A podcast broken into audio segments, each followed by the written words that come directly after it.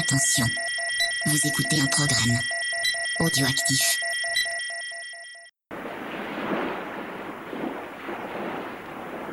Anne, tu veux t'en aller?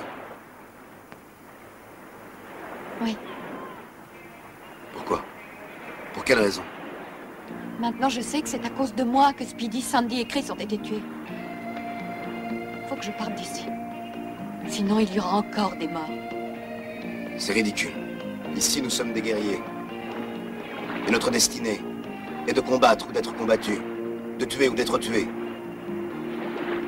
La mort nous accompagne. Elle chevauche nos motos. Elle dort avec nous. On a appris à l'aimer, comme une amie fidèle. Quand on est né dans le Bronx, on vit avec elle.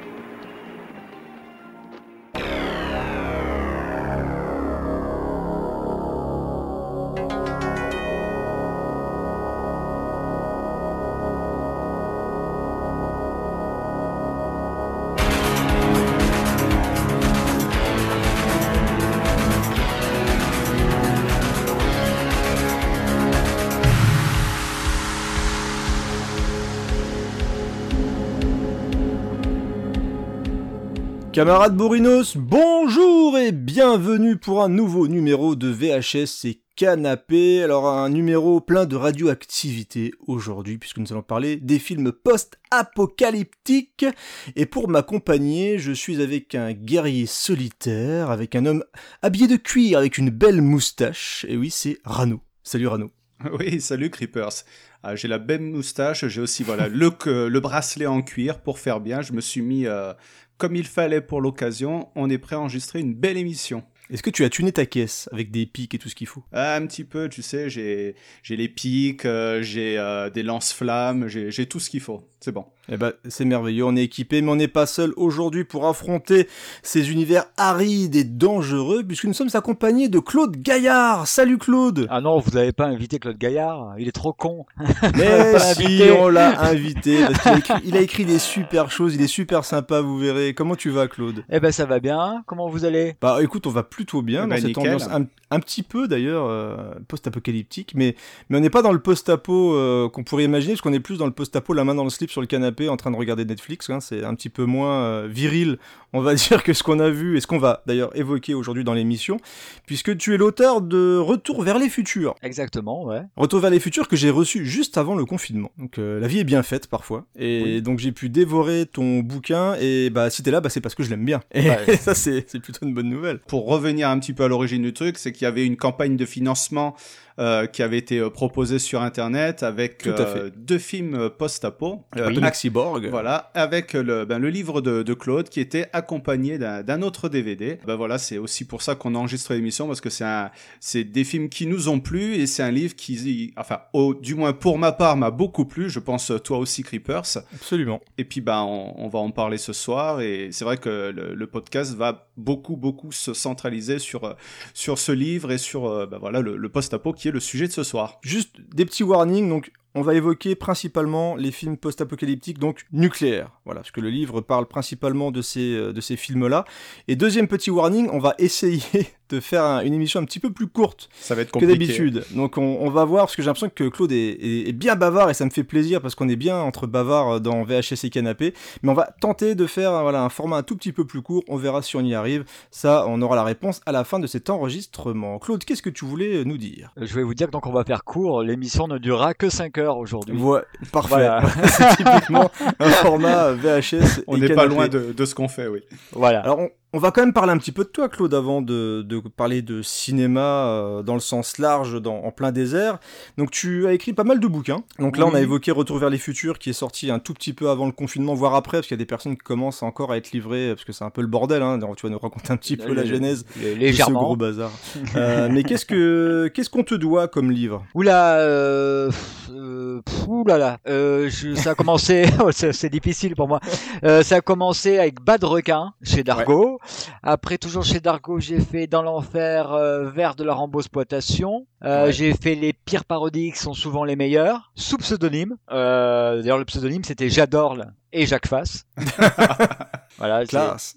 Ouais. oui, très classe. C'est très classe en plus d'aller dans, dans une librairie pour dire vous avez le livre de J'adore les Jacques Fass. Et- Alors non, on peut le commander, c'est qui l'auteur? J'adore les Fass. J'ose pas, j'ose pas trop vous le dire. Je peux vous l'écrire peut-être? Voilà. Euh, ensuite, j'ai fait. Euh, Qu'est-ce que t'en fait Eh ben, Retour vers les futurs, Rayon X. euh, Un livre sur euh, Evil Dead, mais qui était uniquement euh, qui accompagnait en fait une édition euh, Ah, Blu-ray, l'édition 4K, la Voilà. réédition, c'est ça? l'atelier de des, des images. Et euh, j'ai deux autres livres qui arrivent. Le premier arrive dans quelques jours, ça s'appelle Cyborg euh, versus Android, donc Mhm. sur l'homme-machine au cinéma. Et j'en ai un autre qui arrive euh, le 22 octobre, si je ne me trompe pas, ou 22 novembre, non 22 octobre. Et euh, ça s'appelle C'est presque pareil, c'est sur la contrefaçon au cinéma. Ah, c'est pas mal ça. Ouais. Bon, ne t'arrêtes plus en fait. Euh, Tu veux nous ruiner C'est pas possible. Ouais, ouais, ouais, je pense, mais faut que je mange, mes enfants, faut que je mange, moi. Bah oui. Et il y, a un sujet- il y a- il y a un sujet que tu aimerais traiter que, que tu n'as pas encore évoqué dans tes bouquins? Ouais, ouais, ouais, il y, a- il y a beaucoup de sujets que j'aimerais traiter. Le problème, c'est que j'ai euh, j'ai des difficultés, c'est-à-dire que je euh, j'aime pas écrire euh, sur un sujet quand il a déjà été traité en France. D'accord, D'accord, je peux comprendre. Voilà. ouais. Et c'est vrai que moi, par exemple, je, je, je kiffe, j'adore les, les zombies, mais il y a tellement eu de bouquins sur les zombies Ouais, c'est vrai. Que je me dis que ce que je vais apporter, ça va pas valoir un bouquin, ça vaut pas 20 balles et euh, donc c'est pas la peine que je l'écrive. Donc ça c'est plutôt euh, problématique. Mais il y a d'autres livres qui arrivent. Enfin, je, je prépare un livre euh, sur les slashers, mais je serai pas le seul auteur dessus. On est quatre. Qui Ça, sorti- j'ai hâte. Hein. Voilà. Depuis que tu l'as annoncé, ouais, je... j'ai très très hâte. hein. Donc ça sortira chez Glénat, Mhm. je pense dans le courant de l'année prochaine. Donc on est dessus. Il y a un livre sur les ninjas qui arrive, mais sur lequel moi j'ai écrit Ah, très très peu, génial. Ouais, d'accord. mais qu'on édite nous-mêmes par contre. Mhm. Voilà, Donc via Pulse, c'est ça? Via Pulse, ouais. D'accord. Et, euh, et puis voilà, pour le, pour le, le planning euh, livre, ça, ça sera comme ça. Et puis il y a, il y a des, il y a des Blu-ray qui arrivent encore un peu. Mais c'est 100% VHS et canapé ton truc là. hein. Les ninjas, les requins, euh, l'apocalypse. franchement, on est, on est fait pour s'entendre, je pense, Claude. Ouais, mais En on tout doit, cas. on doit être de la même génération, je pense. Ah, bah, je sais pas, moi j'ai j'ai 36 ans, donc je pense peut-être, je sais pas quel âge tu as, je sais pas si tu oses. J'ai- dire j'ai ton 28 âge, ans. Ah, ça s'entend, c'est Non, mais attendez, j'en ai fait au black, on va pas tout déclarer, euh, c'est pas possible. non, non, j'ai euh, 45 ans. D'accord, donc t'es plus la génération de Rhône, je dirais, euh, les environs de Rhône, qui n'est pas là aujourd'hui. On le salue parce qu'il avait. euh, Parce qu'il il est mort. Parce qu'il- Toutes, nos condoléances à sa famille. Tu peux écrire un bouquin, sa mémoire, s'il te plaît, que ses meilleures blagues. On te donnera, on donnera ce qu'il faut pour écrire quelque chose. Euh, et si je me trompe pas, je t'ai aussi vu apparaître dans des bonus euh, de films euh, pour Back Film, pour Euh, les oui. Euh, des années 80, ce que j'ai acheté il y a pas longtemps, euh, Sans détour. Je crois que c'est ça, le film de Sans issue. Tommy Lee Sans issue avec euh, Tommy Lee Jones. Ouais. Donc j'ai vu d'un seul coup, je retourne ce que je l'ai acheté il y a 2-3 jours et je retourne le- la jaquette et je vois Claude Gaillard. Je me dis, mais décidément, il est partout, ce monsieur. Ouais, ouais, il est un peu chiant, ouais. Il est partout. c'est c'est vraiment un problème. Même moi, tu vois, je, des fois, je me rase, je le vois dans la glace, c'est vraiment chiant. C'est incroyable. c'est vraiment incroyable. Qu'est-ce qui t'a. euh, quel est le film qui t'a fait te dire tiens, je, je kiffe le cinéma de genre ou le cinéma tout court et que t'as envie de maintenant d'en parler beaucoup plus Euh, le gendarme et les extraterrestres. Ouais, Non, je rigole. bah, ça aurait pu, ça ça aurait pourrait, un ouais. premier pas dans non, le genre. hein. non, non, non. Le, tu veux dire le, le, le film qui m'a fait un peu basculer dans le cinéma de genre? Ouais, où tu t'es dit, alors, non seulement le cinéma de genre, mais vraiment où tu t'es dit, tiens, j'ai j'ai vraiment envie de, de parler de ce cinéma-là. Tu peux dire comme Ron, hein, tu peux commencer tes phrases par à mon époque. Ouais, donc à mon époque, euh, non, écoute, je crois que quand, quand j'étais petit, j'ai j'ai vu, écoute, je vais pas te dire de conneries, je devais avoir 7 ans, j'ai vu euh, E.T. l'extraterrestre. Mhm. Donc, euh, faut savoir que je l'ai vu 7 fois à l'âge de 7 ans. J'ai amené, Ah ouais. mes parents m'ont amené 7 fois à le voir. En tout, je l'ai vu 19 fois au cinéma.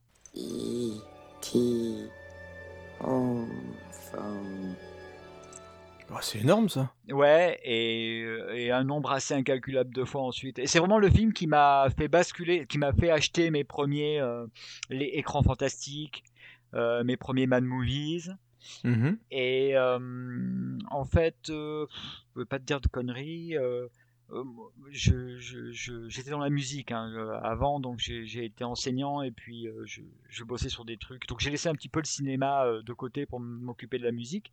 Mhm. Et euh, sur les coups des 30 ans, j'ai eu ma grosse crise, euh, retour vers le cinéma, quoi. D'accord. Et euh, voilà, j'ai monté un site internet qui s'appelait Écran bis. Je sais pas si tu as déjà entendu Ah si, parler. je, je connais. ouais. Voilà, et voilà, c'est parti comme ça. J'ai commencé à travailler avec certains éditeurs vidéo, puis voilà. Alors, tu parles d'éditeurs vidéo et c'est, je, je saute un petit peu du coq à l'âne, mais euh, je profite un petit peu de ce qui entoure le- l'espèce de petit buzz qu'il y a eu autour de l'édition vidéo, parce que maintenant on est passé de 50 à 60 éditeurs qui ont signé euh, un, Un pacte. euh, ou un pacte, voilà, pour essayer de remettre en avant l'édition vidéo. Et c'est vrai que toi, justement, avec Retour vers les futurs, tu as commencé à te lancer dans l'édition de films en DVD et Mhm. en Blu-ray. Alors, c'était pas une mince affaire, il semblerait, Ouais, l'édition DVD et Blu-ray. ouais. Et euh, qu'est-ce qui t'a fait dire, tiens, j'ai envie là de, de, de, sortir Atomic Cyborg, j'ai envie de, distribuer ce type de film parce que ça risque de disparaître là en Blu-ray en DVD. Alors, il y a, il y a une histoire derrière qui est assez drôle. Euh, ça s'est produit euh, vers 4 heures du matin, lors de la nuit Nanarland d'il y a deux ans, où je crois que tu y étais. J'y étais, ouais. Voilà.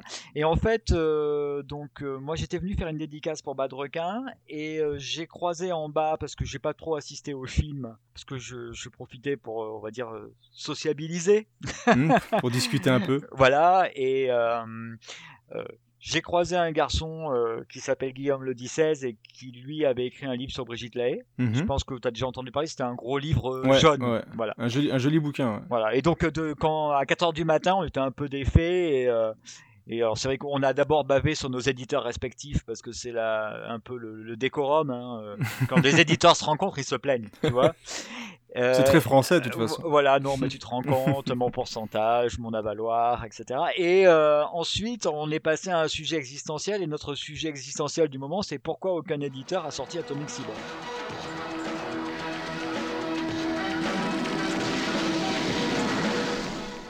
Un homme pas ordinaire dans un film extraordinaire.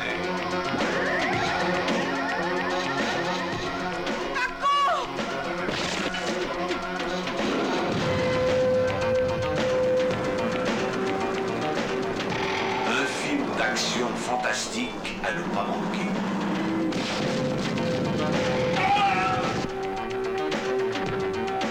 Un film où l'action est présente à chaque instant.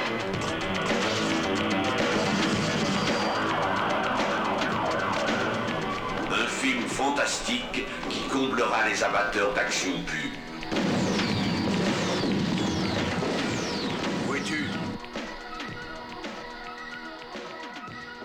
Et euh, mais on s'est posé la question, alors que bon, on se dit merde, Atomic Cyborg, euh, c'est pas possible. Bah, quand même, quoi. Voilà. Et euh, il s'avère que, je- on- bon, comme on avait sympathisé, on a fini par travailler ensemble sur un bouquin qui s'appelle Rayon X, qui est un, un bouquin très sérieux avec de jolies dames. et un jour, il m'appelle et il me dit euh, Écoute, je, je sais où sont les droits d'Atomic Cyborg. Ah. Et on peut les acheter. Et euh, il m'a dit en gros Bah écoute, on comprenait pas pourquoi personne le, le- le faisait. Est-ce qu'on est capable de comprendre qu'on le fait pas? Je dis Bah non, euh, on va le faire. Et du coup, on est parti comme ça la fleur au fusil en disant bon bah c'est parti on le fait.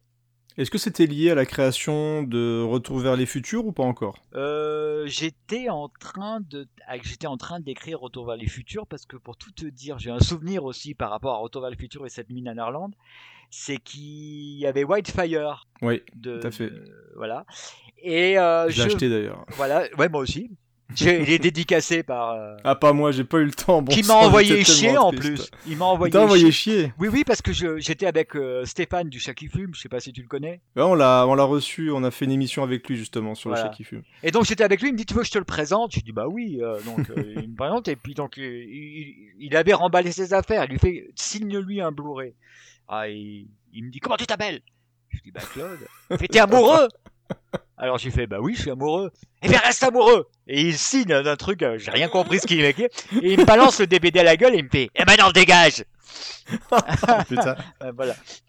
Et donc je sais plus où j'en étais. Euh, de- Euh, je te demandais si c'était lié justement à la création de, à l'écriture de Retour vers les futurs. Enfin, je crois que c'est voilà. ça, parce que du coup j'étais un peu perdu Oui, aussi. j'étais en train d'écrire ça parce que je venais de d'interviewer euh, très brièvement euh, Fred Williamson. Ah, classe, ah oui, c'est vrai. ouais. Et quand j'étais dans le euh, dans le dans le Rex et euh, j'ai pris une photo de lui à l'écran quoi et je lui envoie par MSN et il était tout de suite en ligne il me dit mais qu'est-ce que vous faites?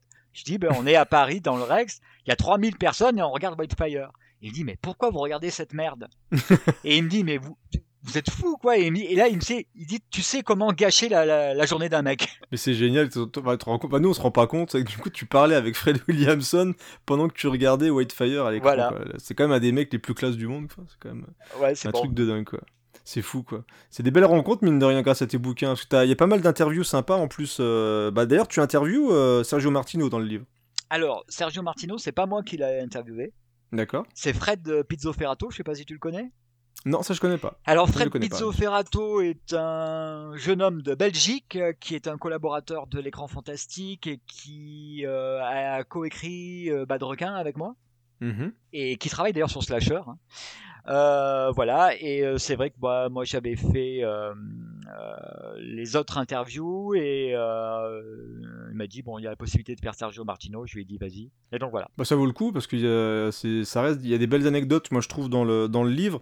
Et euh, après je donnerai la parole à Rano s'il veut parler un petit peu de ce bouquin-là. Moi ce que j'aime, on en parlait un petit peu en off tout à l'heure. En fait c'est un peu comme Damien Granger qu'on a reçu aussi euh, dans VHS. Moi ce que j'aime avec ces livres, c'est que ça nous rappelle que certains films existent. Parce qu'il y a quand même pas mal de films qui disparaissent, mine de rien. Et c'est vrai que euh, là où on peut se dire des fois que c'est un petit peu fou de se dire euh, d'avoir votre réaction en fait vous êtes en train de discuter avec ton camarade en pleine lune à et vous vous demandez pourquoi il n'y a pas euh, Atomic Cyborg en Blu-ray Ouais. euh, moi, je, moi, je trouve ça génial parce que, et c'est un peu comme le film Cyborg d'ailleurs qui va ressortir bientôt chez Lionheart.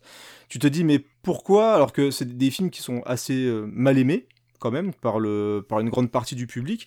Et le, fait de voir des gens comme ça nous ressortir des Atomic Cyborg, il y a un côté tellement euh, à part que moi je trouve ça me fait du bien. Et dans ce livre-là, il y a tout ça. C'est-à-dire qu'on on retombe, et c'est le, le talent que tu as avec aussi en, en, on va dire en liaison avec Damien Granger, c'est que vous arrivez à remettre dans le contexte de l'époque ces films-là, comment ils ont été faits, et vous trouvez plein d'anecdotes sur la fabrication de certains films, Mhm. qui pourtant sont des petits films, vraiment des tout petits films, dont on pourrait se dire tout le monde s'en fout, et, euh, et mélangé avec tous ces beaux visuels, moi je vois, je, je kiffais quoi. Chaque page, j'étais en plein kiff. Et, euh, et rien que pour ça, je suis content de t'avoir ici parce que tu représentes un petit peu ce qu'on essaye de faire avec VHS, c'est-à-dire remettre un petit peu euh, sur le devant de la scène des, des trucs mal aimés comme ça qui sont parfois hyper mal foutus. Alors il y a des trucs mauvais hein, aussi, il y a des trucs vraiment mauvais aussi, mais euh, ça reste très attachant, je trouve. Ouais, bah il faut que tu prennes euh, Rayon X, tu vas surkiffer chaque page, hein, ça je te le promets. hein. Ah bah il faut que je me prenne, euh, Rayon X. Ouais, en plus, je suis un, gros- je suis un gros fan d'iconographie euh, dans, dans ces bouquins-là. Oui, oui, bah, c'est-à-dire le, le, le- moi aussi j'ai une passion pour les affiches parce que pendant très longtemps d'ailleurs, euh, quand j'étais, parce qu'aujourd'hui ça a beaucoup changé. Les, je vois les, les, les jeunes loups, comme je dis, les jeunes cinéphiles, ils accèdent relativement facilement aux films. Même les, ils les voient pas forcément dans de bons masters ou en anglais, euh, voilà, euh, on trouve ces films. Et moi, pendant très longtemps, euh, t'achetais l'écran fantastique, tu regardais les films, tu les voyais pas. hein. Donc tu ne voyais que les affiches. Donc euh, et puis et puis comme je on, on disait tout à l'heure en off également, je pense que euh, dans le, le rapport qu'on a au, au, au film, c'est un peu euh, au- au- un, un rapport amoureux et dans lequel l'affiche c'est le préliminaire. C'est vrai. Et on te met un peu tout le monde au balcon, quoi. On, on apprête le film. Alors, évidemment, bien sûr, c'est le, le- ça coûte moins cher de, de donner un coup de pinceau que de, que de tourner une cascade. Donc, euh, on, on t'en rajoute un peu, mais c'est vrai que c'est, euh, c'est, pour moi, c'est important de, de, de montrer ces affiches parce que, euh, en plus, on n'en on en voit plus des comme ça, des affiches peintes. Ah non, bah, beau- beaucoup moins. En fait, c'est souvent les affiches secondaires. Des fois, t'as des artistes qui retravaillent des affiches de films et qui donnent un petit peu de gueule, on va dire. Mhm. Mais c'est vrai que si tu compares, rien que là, j'ai la- j'ai le bouquin devant les yeux avec. euh, Alors, c'est quel, attends, c'est quel film déjà? C'est Le Gladiateur du futur qui est sur la jaquette? Ah ouais. C'est ça a tellement la classe, quoi. Je veux dire, t'as le pont en moitié détruit, t'as cette espèce d'héros musculeux avec ce point, avec le pic, le casque de football américain. Enfin, c'est- Bah, c'est- ça, c'était une, euh, quoi. c'était une des particularités aussi du, du film post-apo, parce que sous l'aspect quand même fauché de l'ensemble, il y a, tu regardes même le bouquin avec toutes les affiches, ou même quand tu te renseignes aussi à côté, c'est, ils ont toutes des affiches de fou, quoi, et qui, clair. et qui te donnent envie de regarder le film. Alors des fois, ils mentent un peu parce que tu vas pas retrouver exactement tout ce Bah, qui se passe dans, c'est à dans le double film. tranchant. Mais euh, quand tu vois ça, tu dis ah non mais il faut absolument que je le vois quoi. Alors, il y, a- il y a une anecdote. Euh, parce que quand j'avais fait la Rambo exploitation, euh, j'avais un, un petit peu discuté avec Melky. Alors pour tout te dire, je l'ai même, j'ai même plus discuté lors de la dédicace parce qu'il était venu lors de la dédicace. D'accord. Et il a une phrase qui revient souvent et que je trouve géniale, qui est euh, moi, je suis sincère même quand je mens. bah, c'est, bah oui. Ça, bah, ça représente bien les affiches en fait, c'est Voilà. exactement ça. Mais mais il y en a plein. D'ailleurs, il y a pas mal d'affiches de Melky dans, dans celui-ci, hein, si, je, si je dis pas de bêtises. Il y a quand même pas mal d'affiches qui se baladent. Après, plus on avance, en fait, ce qui est marrant, c'est que plus on avance dans le, on va dire dans le futur, c'est-à-dire les années 90, moins les affiches sont forcément, euh, forcément travaillées. Mais même là, je tombe sur euh, celle de The Sisterhood Ouais. euh, que j'ai vu il y a pas longtemps. On a, on a les, ces Amazones armés de mitraillettes, euh, d'arbalètes avec des chevaux qui courent dans tous les sens, des véhicules surarmés. Il y a pas ça du tout dans, le- dans le film Non, ou, euh, très très peu quoi mais, mais ça donne envie c'est magnifique enfin moi je vous encourage vraiment déjà à, à- à acheter le livre parce que voilà on est là quand même pour faire vendre Claude on est là pour toi Ouais. on va te faire vendre des bouquins Vendez-moi, euh, vendez-moi. mais, mais vraiment, le... rien que de feuilleter ce bouquin, vous le posez sur une table. Et euh, de temps en temps, moi j'ai toujours un œil, je regarde les affiches. Là-bas, là, il y a forcément il y a les, les- les guerriers du Bronx. Moi j'adore ce film en plus. Et, euh, les affiches sont magnifiques. Enfin voilà, le travail d'iconographie et de remise dans le contexte d'époque, moi je, je trouve que c'est du très bon boulot. En tout cas. Et je veux dire que même si on n'est pas euh, connaisseur euh, du genre, Ab- il y a absolument. Il y a énormément de, de choses qui sont très très intéressantes. Il y a beaucoup de pépites, euh, ben voilà, qui, qui sont vraiment ben, totalement incongrues, euh, des, trucs dont on s'attendait pas. Euh, voilà, comme tu disais, les interviews, c'est super intéressant. Et un truc qui m'a fait quand même halluciner avec le, quand j'ai fait la lecture du, du livre, c'est que je parcourais les pages et puis dans ma tête, je pensais à certains films. Je dis ah mais ça c'est peut-être pas vraiment post-apo, il va pas en parler, etc. Euh, et ben, finalement, hop, en fin de page, euh, hop, euh, un petit paragraphe sur ce film dont je venais de penser. Mm. et voilà, le, le, le livre est extrêmement complet et su- surtout, je vais dire entre parenthèses, l'année 1983, quoi, qui, est, Ouais, qui doit faire au moins euh, un, cin- un cinquième du, du bouquin, au moins. Alors, il, il est extrêmement complet, euh, pas tout à fait. non, mais Non, mais j'étais- nul a- en commerce. Non, mais Il y a quand même pas mal de choses. Voilà, oui. je l'expliquais en, en off tout à l'heure, Mm. c'est qu'à la base, le livre devait faire 256 pages. Ouais, il manque un petit peu. Voilà. En contrado, tu te rends compte, il manque Voilà, 50 et, pages. Et en compte, ouais. fait, euh, il a fallu tailler parce que l'éditeur au départ était parti sur 192 pages. Alors j'ai fait ma crise de nerfs et j'ai obtenu 208 pages. Oh mais euh, mais euh, donc du coup, il y a des films qui y sont pas et euh, moi ça m'agace un peu. Mais euh, Non, mais je pensais par exemple à des films comme euh, Le guerrier de l'espace, qui ouais. n'est pas véritablement un, un film de post-apo, mais qui s'inspire des codes du post-apo. Euh, voilà, j'étais content de le retrouver dans ce bouquin parce que j'ai vraiment beaucoup aimé ce film, par exemple. Alors, alors de, je rebondis euh, sur ce que tu viens de dire parce que c'est très intéressant, c'est que euh, Ah, profites-en, c'est rare. hein. Ah, salaud super l'ambiance.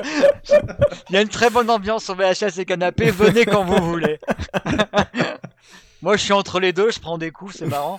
Euh, Donc, euh, je sais plus ce que je voulais dire. Voilà, c'est votre. Non, l'une des problématiques que j'ai eues en écrivant ce livre, ça a été de définir euh, ce qu'était réellement le post-apocalyptique. Parce que euh, tu prends un film comme Les Guerriers du Bronx, Tu m'as mis un le doute, hein. Tu m'as mis le doute, hein, c'est pas un film post-apocalyptique. Mais c'est vrai. Parce que t'as pas forcément de contexte de, de bombes ou de choses comme ça. Finalement, c'est juste un, un, un quartier malfamé. Si C'est une un évolution peu. de, de la société de, du, du New York des années 80, quoi, c'est ça hein Oui, alors c'est c'est c'est un euh, t'as l'expression d'un d'un d'un d'un fantasme, je pense. par- je dis un fantasme européen parce qu'honnêtement, on a hyper fantasmé euh, le- l'insécurité aux États-Unis.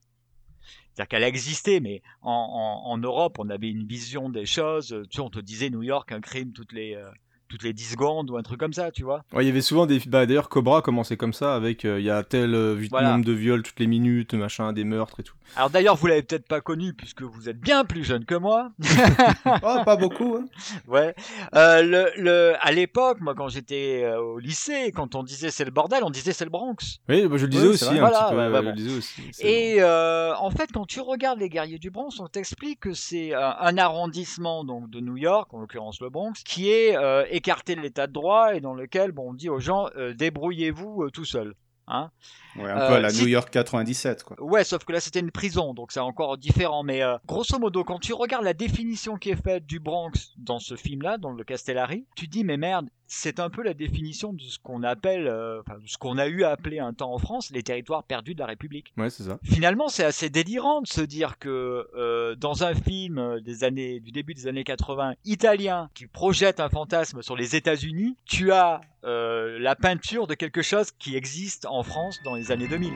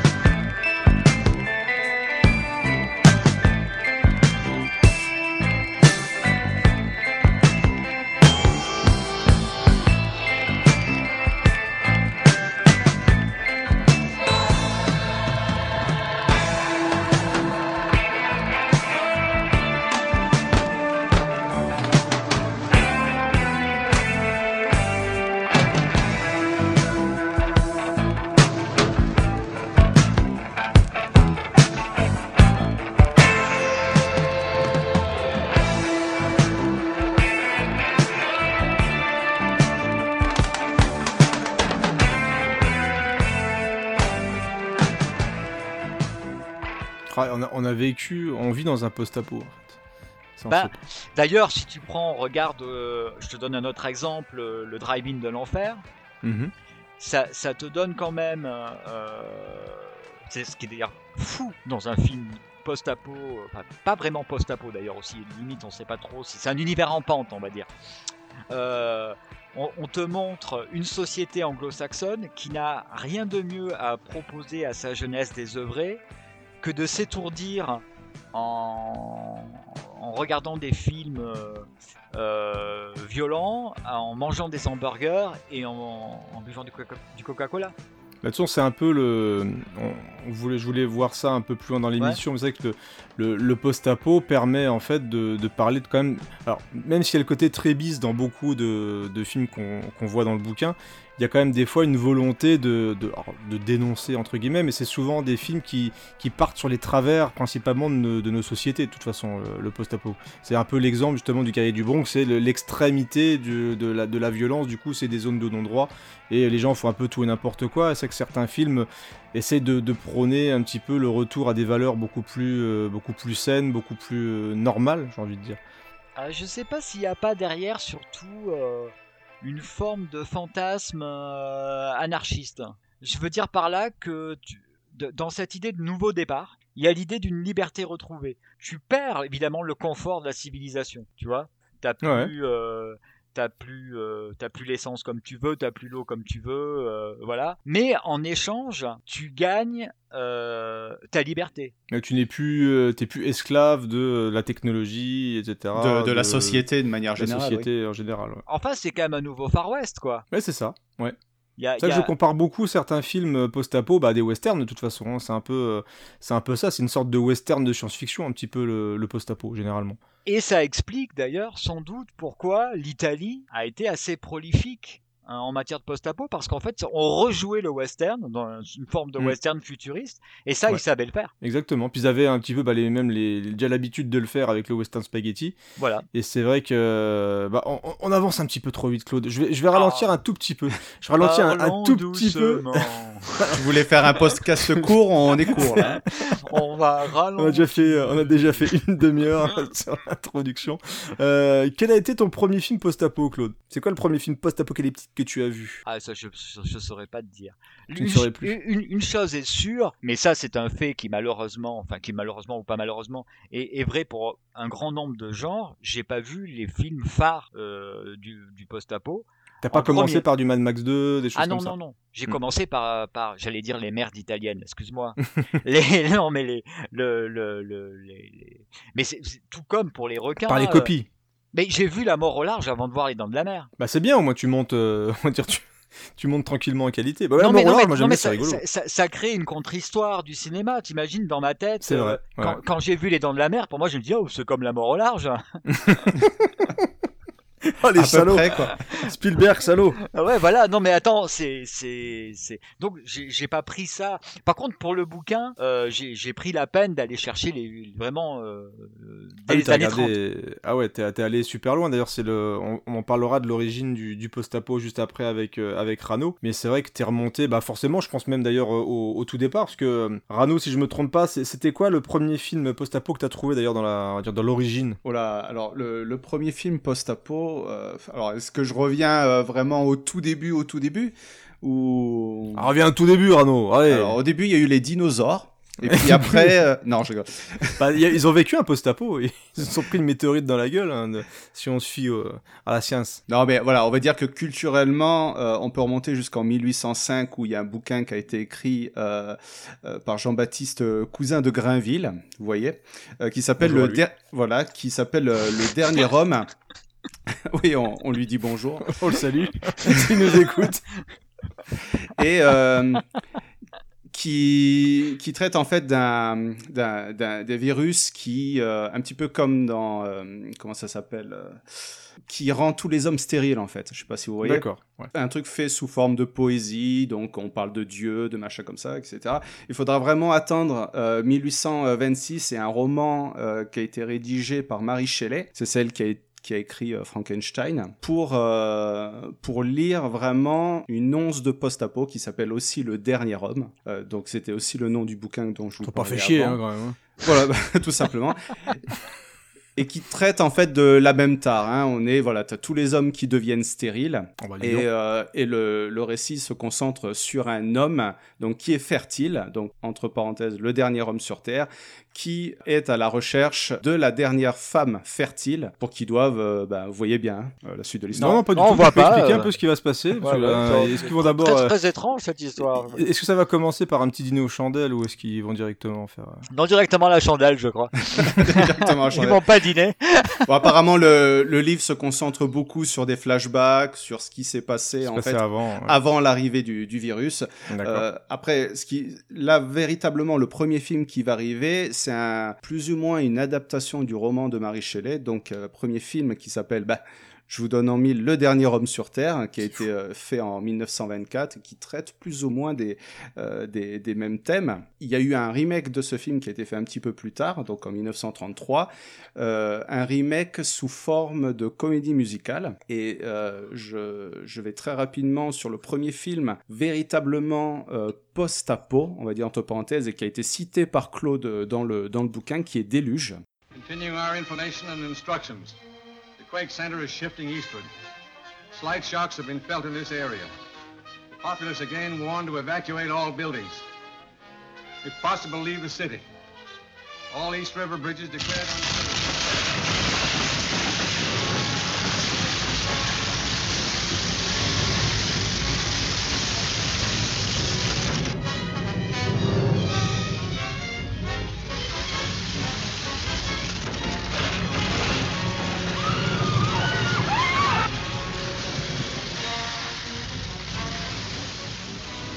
qui a été fait en, en 1900 euh, 1924 et c'est un film catastrophe donc voilà qui se, qui est plus ou moins composé en deux parties il y a une première partie euh, qui montre euh, l'écroulement du monde suite à un séisme, un tsunami, etc.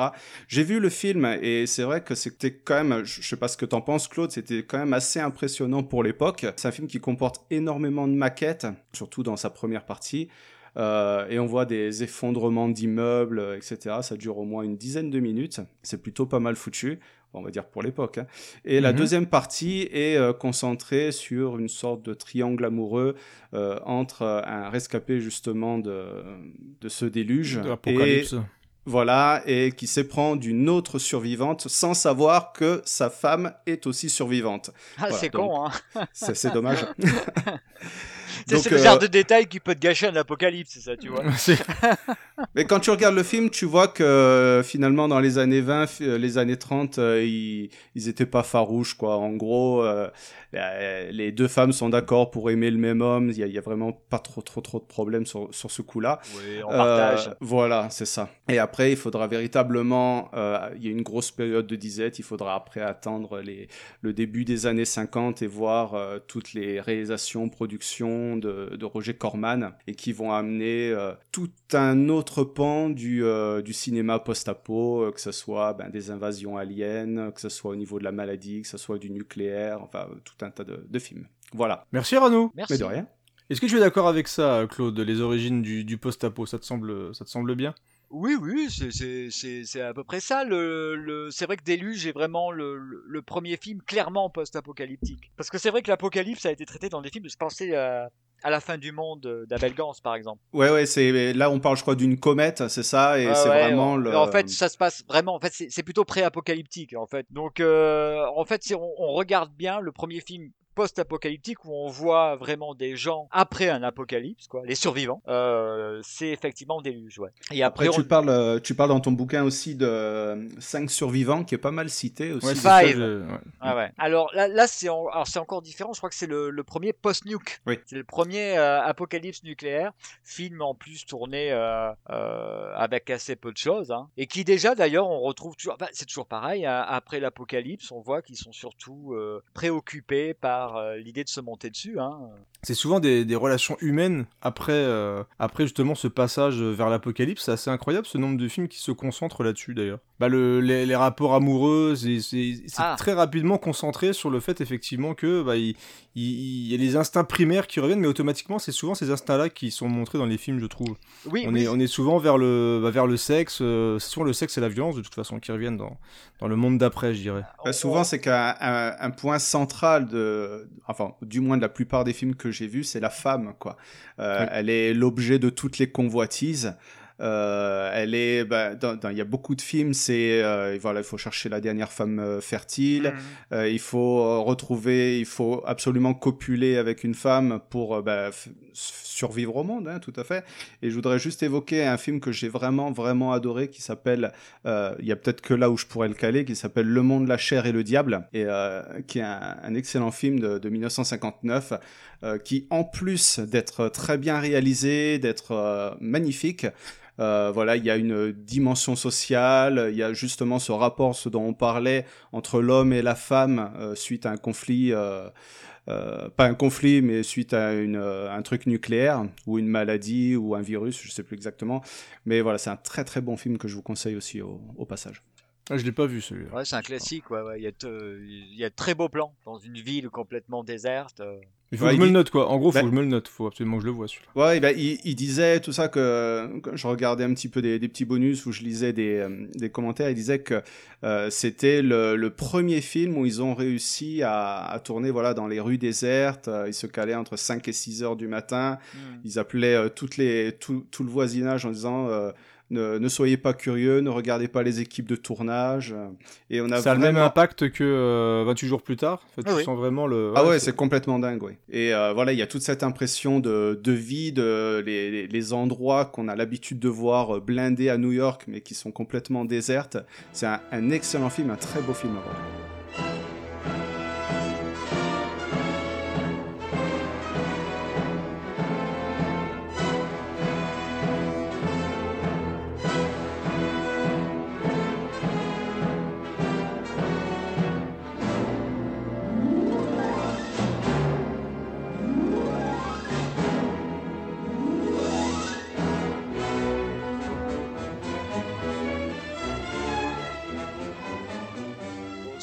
Aussi des choses qu'on a vues pendant le Covid, hein, pendant le confinement. Oui, c'est pas faux, c'était des visions qu'on enfin, on voyait ceux qui arrivaient à filmer un petit peu les extérieurs. On a vécu un monde où il y avait personne en extérieur quasiment. C'est vrai qu'on retrouvait un petit peu ces- cette espèce de calme euh, assez bizarre, espèce Ouais. de monde, euh, monde sans vie comme ça.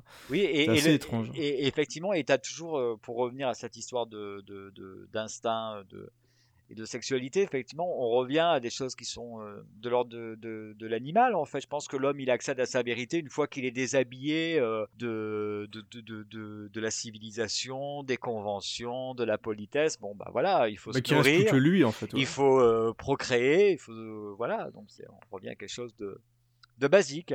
On est sur des choses, alors c'est basique, c'est ça que c'est montré généralement beaucoup avec violence. C'est-à-dire que dans les, dans les films post-apocalyptiques, notamment ceux que moi j'ai révisés, c'est-à-dire beaucoup les films euh, post-apo italiens, vraiment les clones de, de Mad Max, Hmm. on est généralement sur des relations qui sont euh, très, euh, bah, on, est vraiment dans le bestial. Dire, c'est vraiment le- la femme objet, et, euh, c'est violence, c'est pillage et, euh, et viol. À part, bon, bien sûr, quelques exceptions, mais ça, généralement, le, le sexe et les relations homme-femme sont vraiment limités à, à de la violence, beaucoup. Ouais, c'est couillu. Ah, c'est couillu, c'est Ah très, bah, très, tu- euh, très couillu. Tu regardes Apocalypse 2024 là avec euh, Don euh, Billou Johnson. Ouais. Euh, c'est- euh, voilà le, une grosse partie du film, mais euh, quand même centré sur le, le désir de. Ouais, lui, ouais, il faut qu'il traque une femme, il a envie de, voilà, de, de tirer son coup. Quoi. Voilà, c'est ça exactement. Ouais. Très étonnant ce film d'ailleurs. hein. D'ailleurs, il est disponible d'ailleurs sur Shadow Z, mais c'est un film qui est très étonnant, qui est ressorti beaucoup d'ailleurs. Alors je sais pas si c'est le fait qu'il a été remis un petit peu en avant avec Shadow Z, mais c'est qu'on a beaucoup de bourrinos qui l'ont cité euh, sur Twitter quand j'ai demandé justement s'ils avaient des films qui les avaient marqués dans le genre. Et c'est vrai que ce film-là, bizarrement, est ressorti assez, euh, assez souvent. Alors, c'est-à-dire que c'est quand même un, un des films qui a participé, bah, bah, je pense l'un des premiers à vraiment établir euh, une esthétique post-apo. Ouais, le côté vraiment désert, euh, Ouais, ouais. solitude, etc. Ah, bah, il a, il il a erre, sûrement influencé euh, George Miller pour faire Mad Max. hein. Ouais, ouais. c'est c'est fin, c'est c'est fin 70, hein, si je dis pas de bêtises. euh, Non, 75, je crois. Faut 75. Pas dire de conneries. Euh, euh, je vais le vérifier. euh, Ouais, normalement. 75, c'est ça, ouais. 60. Très- C'est très étonnant de voir Don Johnson aussi jeune d'ailleurs. hein. C'est que j'avais découvert, je, je crois, j'avais entendu parler de ce film-là dans une euh, dans une émission de du Pifcast. Je crois que vous en avez parlé un petit peu. Et j'avais été, moi je l'avais pas vu ce film-là avant de, de réviser justement pour l'émission et j'ai profité d'ailleurs de l'offre Shadow Z. Et c'est vrai que c'est un film qui est vraiment étonnant parce que pour euh, vous remettre un petit peu dans le dans le délire, pour ceux qui ne l'ont pas vu, ça ça raconte l'histoire donc dans un monde post-apocalyptique.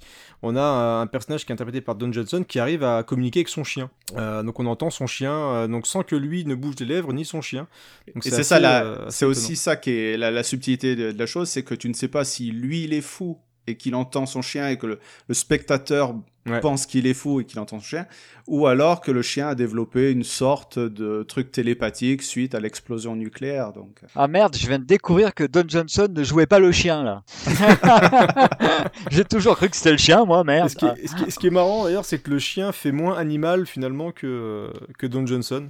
Alors je sais pas si c'est ce que voulait un petit peu euh, évoquer le, le film. C'est vrai que c'est un film qui est très étonnant. C'est-à-dire que oui, finalement, euh, je... oui, c'est pas très humaniste de toute façon comme film. ah non, euh, pas vraiment, non. non, Ah, puis la deuxième partie, elle est assez spéciale. Ça me rappelle beaucoup Zardoz un peu dans, Oui. dans l'esprit. Euh, beaucoup de symbolique, beaucoup de choses liées à la religion, à la société. C'est, cas, un- un il faut film se plonger dedans. conseille. Ouais. Ouais. Un film bah, qui, qui est du coup facilement visible en français et en VOST. Donc n'hésitez pas chez nos amis de Shadow Z. Magnificently inspired, Richard Eder of the New York Times says, brilliantly grotesque. The Austin Sun, this may be the best science fiction film ever made.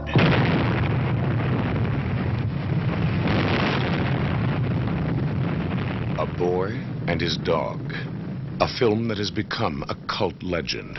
Right now I'm hungry and I want to get laid. That's what you always say. You go find a chick and I'll hustle us up some food. I can't do good work when I'm hungry. You ain't pulling that crap on me again. And you can shove that part about how you lost the ability to hunt for food when you learned how to talk. No food, no females. After World War IV, your dog will tell you what to do, how to laugh, how to love, how and who to kill. That stupid broad. you're so funny when you're sexually frustrated. Damn it. Euh, tu avais noté, toi, Rano, que ton, ta première expérience, euh, bah, c'était Mad Max 2, tout simplement.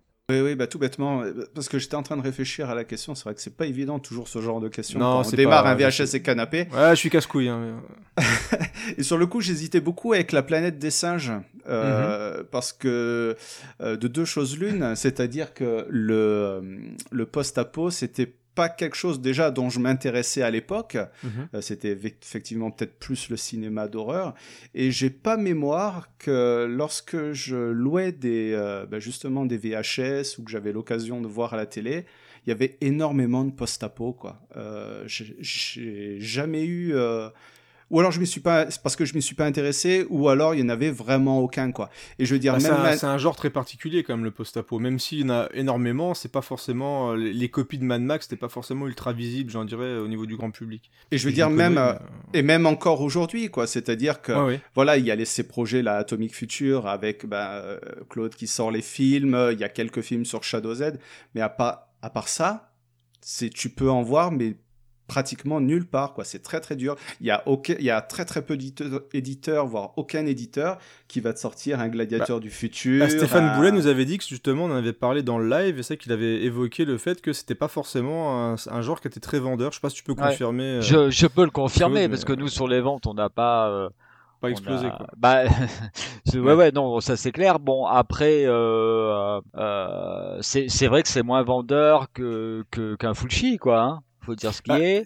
Est-ce qu'il y a véritablement, euh, dire, si on sort de Mad Max et de quelques, on va dire quelques petites perles comme ça, euh, alors des petites perles vraiment pour initier, parce que justement, A Boy on His Dog, c'est pas forcément le film le plus connu du monde, Mhm. mais est-ce qu'il y a de d'autres perles si on sort de Mad Max? Là, vraiment, clairement, on te dit, parce que c'est vrai que même sortir Cyborg, euh, c'est c'est délicat, je trouve, de, de sortir. un- C'est pas le Vandame le plus aimé, c'est pas forcément Albert Pugh n'est pas forcément le réalisateur le plus reconnu, donc c'est pas évident. hein. Comment ça? je dois je dois avouer j'aime pas Cyborg entre entre Ah mais il y en a plein qui aiment pas Cyborg. euh, Mais moi non plus j'aime pas Cyborg. euh.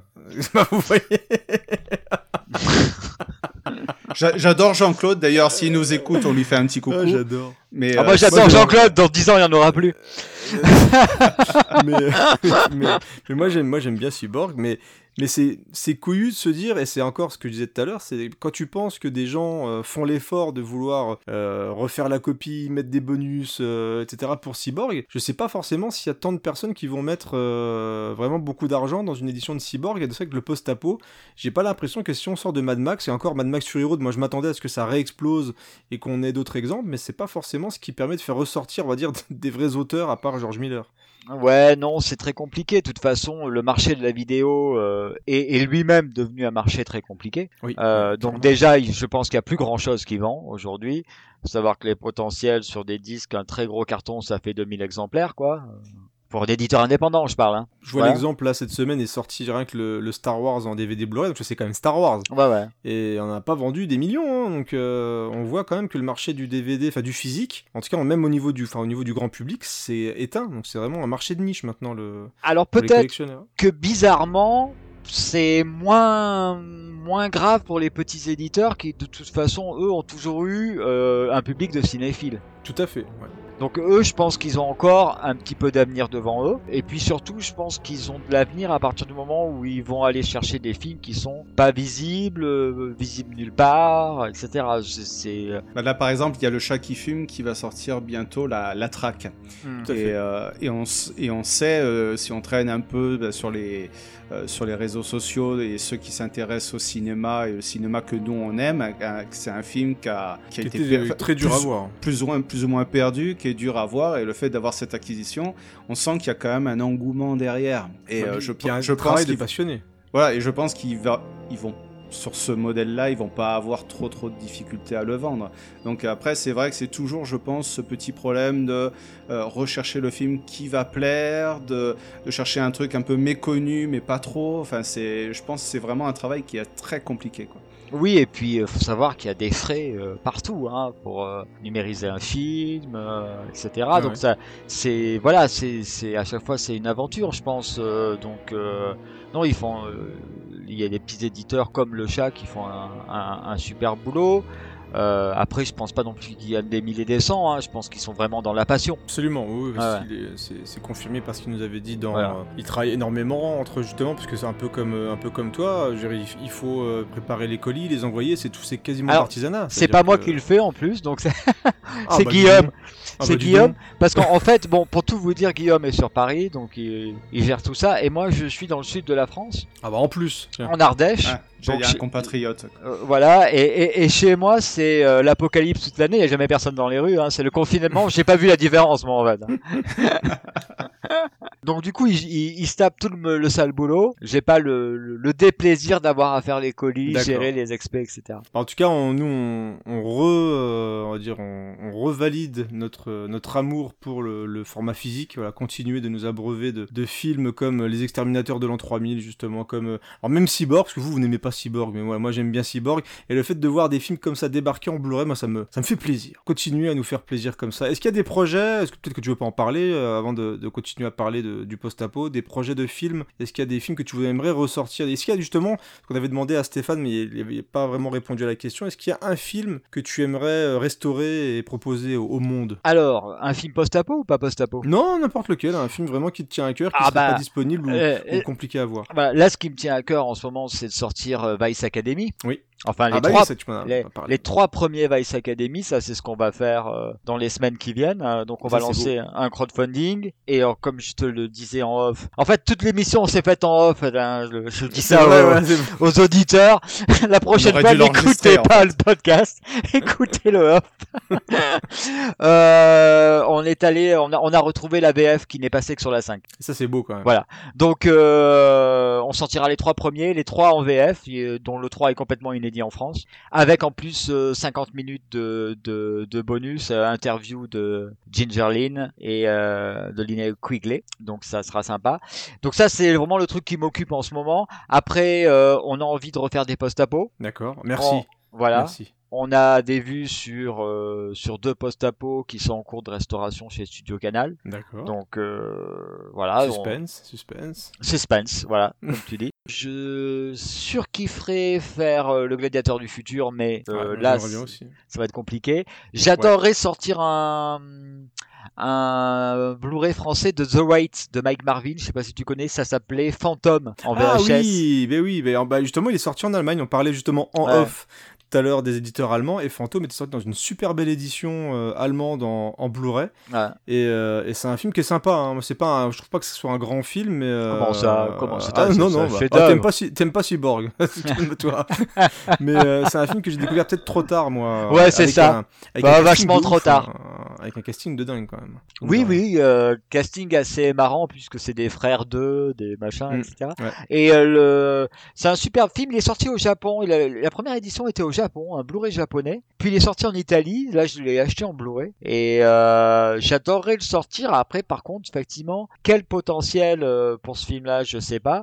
D'ailleurs, on se celui pose. avec Charlie Sheen, c'est ça? Ouais, ouais, Ouais, c'est ouais. ça. Ouais, on, on se pose même la question pour Vice Academy. On sait pas du tout comment ça va se passer. Hein. euh. Bah, à mon avis, ça risque. Enfin, ça, c'est des choses qui sont encore une fois assez de niche. Fantôme a peut-être un, un beau potentiel, mais après, est-ce qu'en France, il est aussi connu dans les autres pays? Parce que j'ai pas l'impression qu'il y a un culte aussi important en France qu'aux États-Unis, Ouais. au Japon ou dans d'autres pays.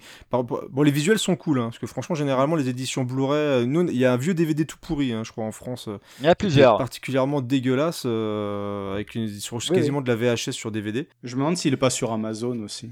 Je l'ai vu, je crois que je l'ai vu sur Amazon. Je suis quasiment sûr qu'il est dispo sur un service de streaming. Donc j'ai pas envie de dire de conneries, mais je crois qu'il est dispo sur Amazon. Mais euh, c'est vrai qu'une édition Blu-ray en France, je sais pas, pourquoi pas, mais en tout cas, rien que le Non, visuel peut être sympa. J'aimerais. Après, le problème, c'est toujours, c'est toujours la même chose. Je pense que moi, quand, quand je me lance dans un projet, euh, qu'on en discute avec Guillaume et qu'on se décide pour le faire, je pense que à un moment donné, euh, une fois qu'on est lancé, le, le, le potentiel qu'il a, on n'y pense plus. C'est-à-dire Oui, que on veut le faire. De toute façon, de- le- au, au fond, euh, notre taf, nous, c'est pas l'édition vidéo, c'est les livres. Donc, euh. C'est un plus. Ouais, c'est pour se faire, par quelque part, pour se Plaisir. faire plaisir et voilà. Le crowdfunding, c'est une vraie sécurité, quand même, Non. pour vous? Non, pas Ah du tout si, enfin, si tu préfères sans crowdfunding, on pourrait pas financer. On a, bon, je veux dire, on, euh, Guillaume euh, a travaillé longtemps chez Canal, mais là, bon, bah aujourd'hui, euh, il vit de, de ses activités, euh, donc euh, livres et, et DVD. Euh, on est obligé d'a- d'avoir, euh, ouais, de, de lever à minima un peu de fonds Mhm. pour pouvoir acheter les droits. Puis ça vous avance l'argent, quoi. Ouais, payer l'autoring, payer la fabrication. Mais bon, dans, dans les dans les faits, ça suffit pas. Surtout, enfin. Quand quand t'as une merde, euh, tout de suite, ça suffit plus. Hein. C'est-à-dire que tu vois, Ce que autant, tu nous expliquais sur Atomic Cyborg, Voilà. etc., c'est Autant- qu'une merde peut bloquer. euh, ah oui, autant sur Rayon X, euh, bon bah le, le on n'a pas on n'a pas perdu d'argent. Hein. Autant sur euh, sur les Blu-ray, ouais, on a. Alors c'est- aujourd'hui c'est bon, hein. on, a on a retrouvé l'équilibre, mais euh, au début je faisais vraiment la gueule. Hein. Je te cache pas. Si vous aviez pas eu tous ces problèmes, est-ce que la campagne de financement aurait euh, suffi à amortir les coûts? Ouais, ouais, ouais. D'accord. Ouais, mais après, dès que tu rentres sur des choses très techniques où il va falloir euh, euh, choper des masters euh, que tu pensais avoir euh, gratuitement parce que l'autre il les avait. Bref, on va pas rentrer dans les détails. Et, euh, sinon, je vais me mettre à pleurer. dans, un monde merveilleux, ça serait bien passé, mais malheureusement, c'est pas. Non, mais je pense qu'on le a, on a été un peu, on, on est des bébés, on commençait. on- Mhm. Le problème, c'est qu'on c'est toujours pareil. Toi, tu viens d'un univers où ça se passe comme ça. Bon, ben, un livre, on sait le faire, on sait comment ça se passe, on sait, voilà. Là, on savait pas, on se dit, bah, tiens, les autres, ils le font, pourquoi pas nous? C'est parti, Mais- hop. Ouais, non, mais, mais puis voilà, mais éditeur, c'est un métier, c'est aussi une expérience. Ah ouais, ouais, les gens, ils savent où ils vont. euh, voilà, ça, c'est bien, on apprend. En avant.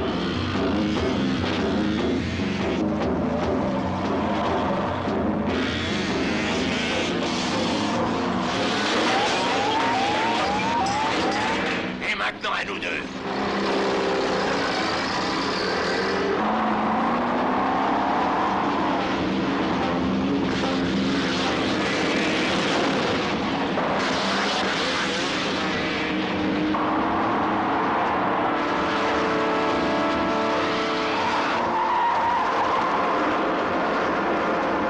Ne lâchez pas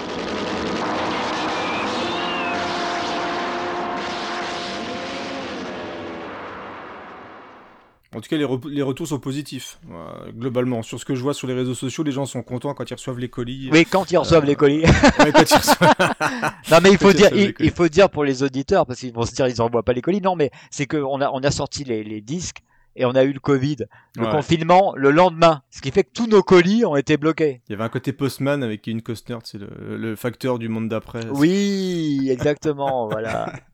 On reste dans le post-apo. Mais juste, euh, juste par rapport à ça, je crois qu'on parlait du chat qui fume tout à l'heure, mais les, les films sont toujours dispo chez eux aussi, hein, euh, à l'achat. Parce que je vois passer des pubs de temps en temps, ils m'envoient un mail et euh, ils te vendent le, le pack avec les deux films. Oui, oui, euh, bah, euh, il nous a fait le, le... parce que c'est vrai que lui, il a un, il a un, le, le Shaq Film est un peu un, un éditeur à part finalement dans le sens où euh, il a vraiment développé. Ses disques sont pas disponibles à la Fnac. Oui, Il a développé la vente directe. Euh, ça, je trouve que c'est vraiment euh, une très grande réussite. Donc pour nous, c'est un peu un modèle parce que cette vente directe permet de ne pas larguer plus de 50% de, de, de ton prix de vente à, à, à un intermédiaire. plateformes, ouais, ouais. Voilà, donc ça permet de rentabiliser plus rapidement un- une édition Blu-ray. Et euh, donc il nous a fait le plaisir, voilà, de- d'accepter de, vendre euh, nos produits. euh. il le fait aussi avec un cut, je crois. Bah, c'est cool parce que en fait l'avantage qu'ils ont maintenant c'est qu'ils ont réussi à créer une belle communauté, c'est qu'ils communiquent Ouais. beaucoup sur les réseaux sociaux et c'est vrai que maintenant la moindre annonce et puis ils ont des habitués qui prennent quasiment tout et qui ou qui piochent en fonction des sorties donc c'est vrai que avoir une belle communauté là-dedans c'est c'est très pratique parce que déjà il y a le partage qui est beaucoup plus simple entre passionnés parce que c'est vrai que l'annonce d'un film peut se faire plus facilement une fois qu'on a pas mal d'abonnés sur Twitter, Facebook etc. Et c'est vrai que si en plus il vous fait profiter de ça c'est plutôt cool de leur part en tout cas enfin c'est c'est vraiment un, un éditeur qui compte maintenant. euh, Ah France, ouais, en termes façon de, de qualité de ces éditions, euh, Ouais. pour moi, c'est peut-être l'exemple le- effectivement. Et euh, euh, ap- après, euh, c'est moi j'aime beaucoup Artus aussi, Oui. qui a un line-up vraiment de dingue pour moi clair, parce ouais. que c'est c'est c'est vraiment au top. Euh, et puis euh, d'autres d'autres petits éditeurs qui, qui font aussi du bon boulot. Mais bon, euh, voilà. Comme, comme Backfilm aussi. euh, Euh, Ecstasy. Ecstasy Ouais, Ecstasy, Backfilm, qui, qui On a de la chance en France. Ouais. Euh, pas- Oui, oui, on a de la chance, mais c'est vrai qu'en même temps, on bave comme des fous quand on voit les line-up de 88 films en Angleterre ou euh, Ouais. ce que fait euh, Vinegar Syndrome aux États-Unis. Et, euh, Et puis je parlais de l'Allemagne tout à l'heure. C'est qu'en Allemagne Voilà. aussi, il y a beaucoup de belles choses qui sortent, dont Fantôme d'ailleurs. ouais, dans des éditions luxueuses. Ah, dans des très belles éditions. Je parlais Ouais, tout à ouais. l'heure de Karate Tiger. Franchement, Karate Tiger en, en édition de luxe, c'est un truc de dingue quoi, de se dire qu'il y a Karate Tiger en édition Mediabook. Voilà, c'est le, quand même le, un des plus mineurs de Jean-Claude, encore une fois. C'est assez fou. Mais, mais c'est ça, c'est ça euh, qu'on essaye de faire avec Pulse Bah, c'est beau, euh, ouais. vidéo, c'est quand même de traiter des films, peut-être qu'ils le méritent pas complètement, mais euh, euh, comme des grands films de, de Major, quoi. Comme des films importants. Ouais, mais en tout cas, Ouais. nous, on salue l'initiative. On vous suivra jusqu'au bout, camarade Claude Gaillard. Voilà, donc même si on va dans le mur. même si on va dans le mur. On ira ensemble. Voilà, je vous préviendrai avant.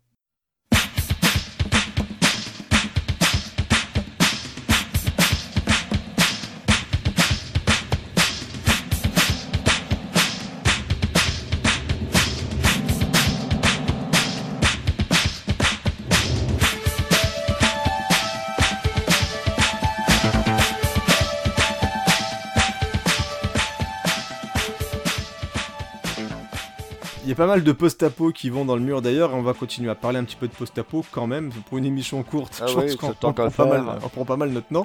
Euh, donc, le, le post-apo, qu'est-ce qu'on aime dans le post-apo Euh, Rano, qu'est-ce que tu aimes dans le post-apo, à part le cuir et les moustaches Dis-moi un petit peu. C'est déjà ça, c'est déjà pas mal le cuir et les moustaches. En a des belles, hein. Euh, non, non, ben voilà, ce que j'aime dans le post-apo, euh, c'est ce que je mettais dans le conducteur, c'est que j'ai quand même une, une certaine, euh, on va pas dire adoration, mais c'est vrai que j'aime beaucoup euh, le, le post-apo italien. Ah et c'est c'est le fait de. On, on sent le manque de moyens, mais c'est bricolé avec deux, trois ficelles. Il y a toujours l'idée de vouloir en faire plus, voire too much. Et euh, c'est ce- cet esprit d'initiative, de machin comme ça, c'est des films qui me font souvent euh, plus rire qu'autre chose. Et pour moi, ça, ça rentre, il y en a beaucoup qui rentrent. On parle souvent des, de la catégorie de films nanar. C'est plus ou moins ça, quoi. C'est des films qui sont souvent fauchés. euh, mais qui veulent bien faire, qui ont un tas d'idées, qui vont euh, customiser des, des bolides, qui, qui une vont vraie faire folie. des- il y a une vraie folie en fait voilà dans, tout ce qui se dégage de ce film.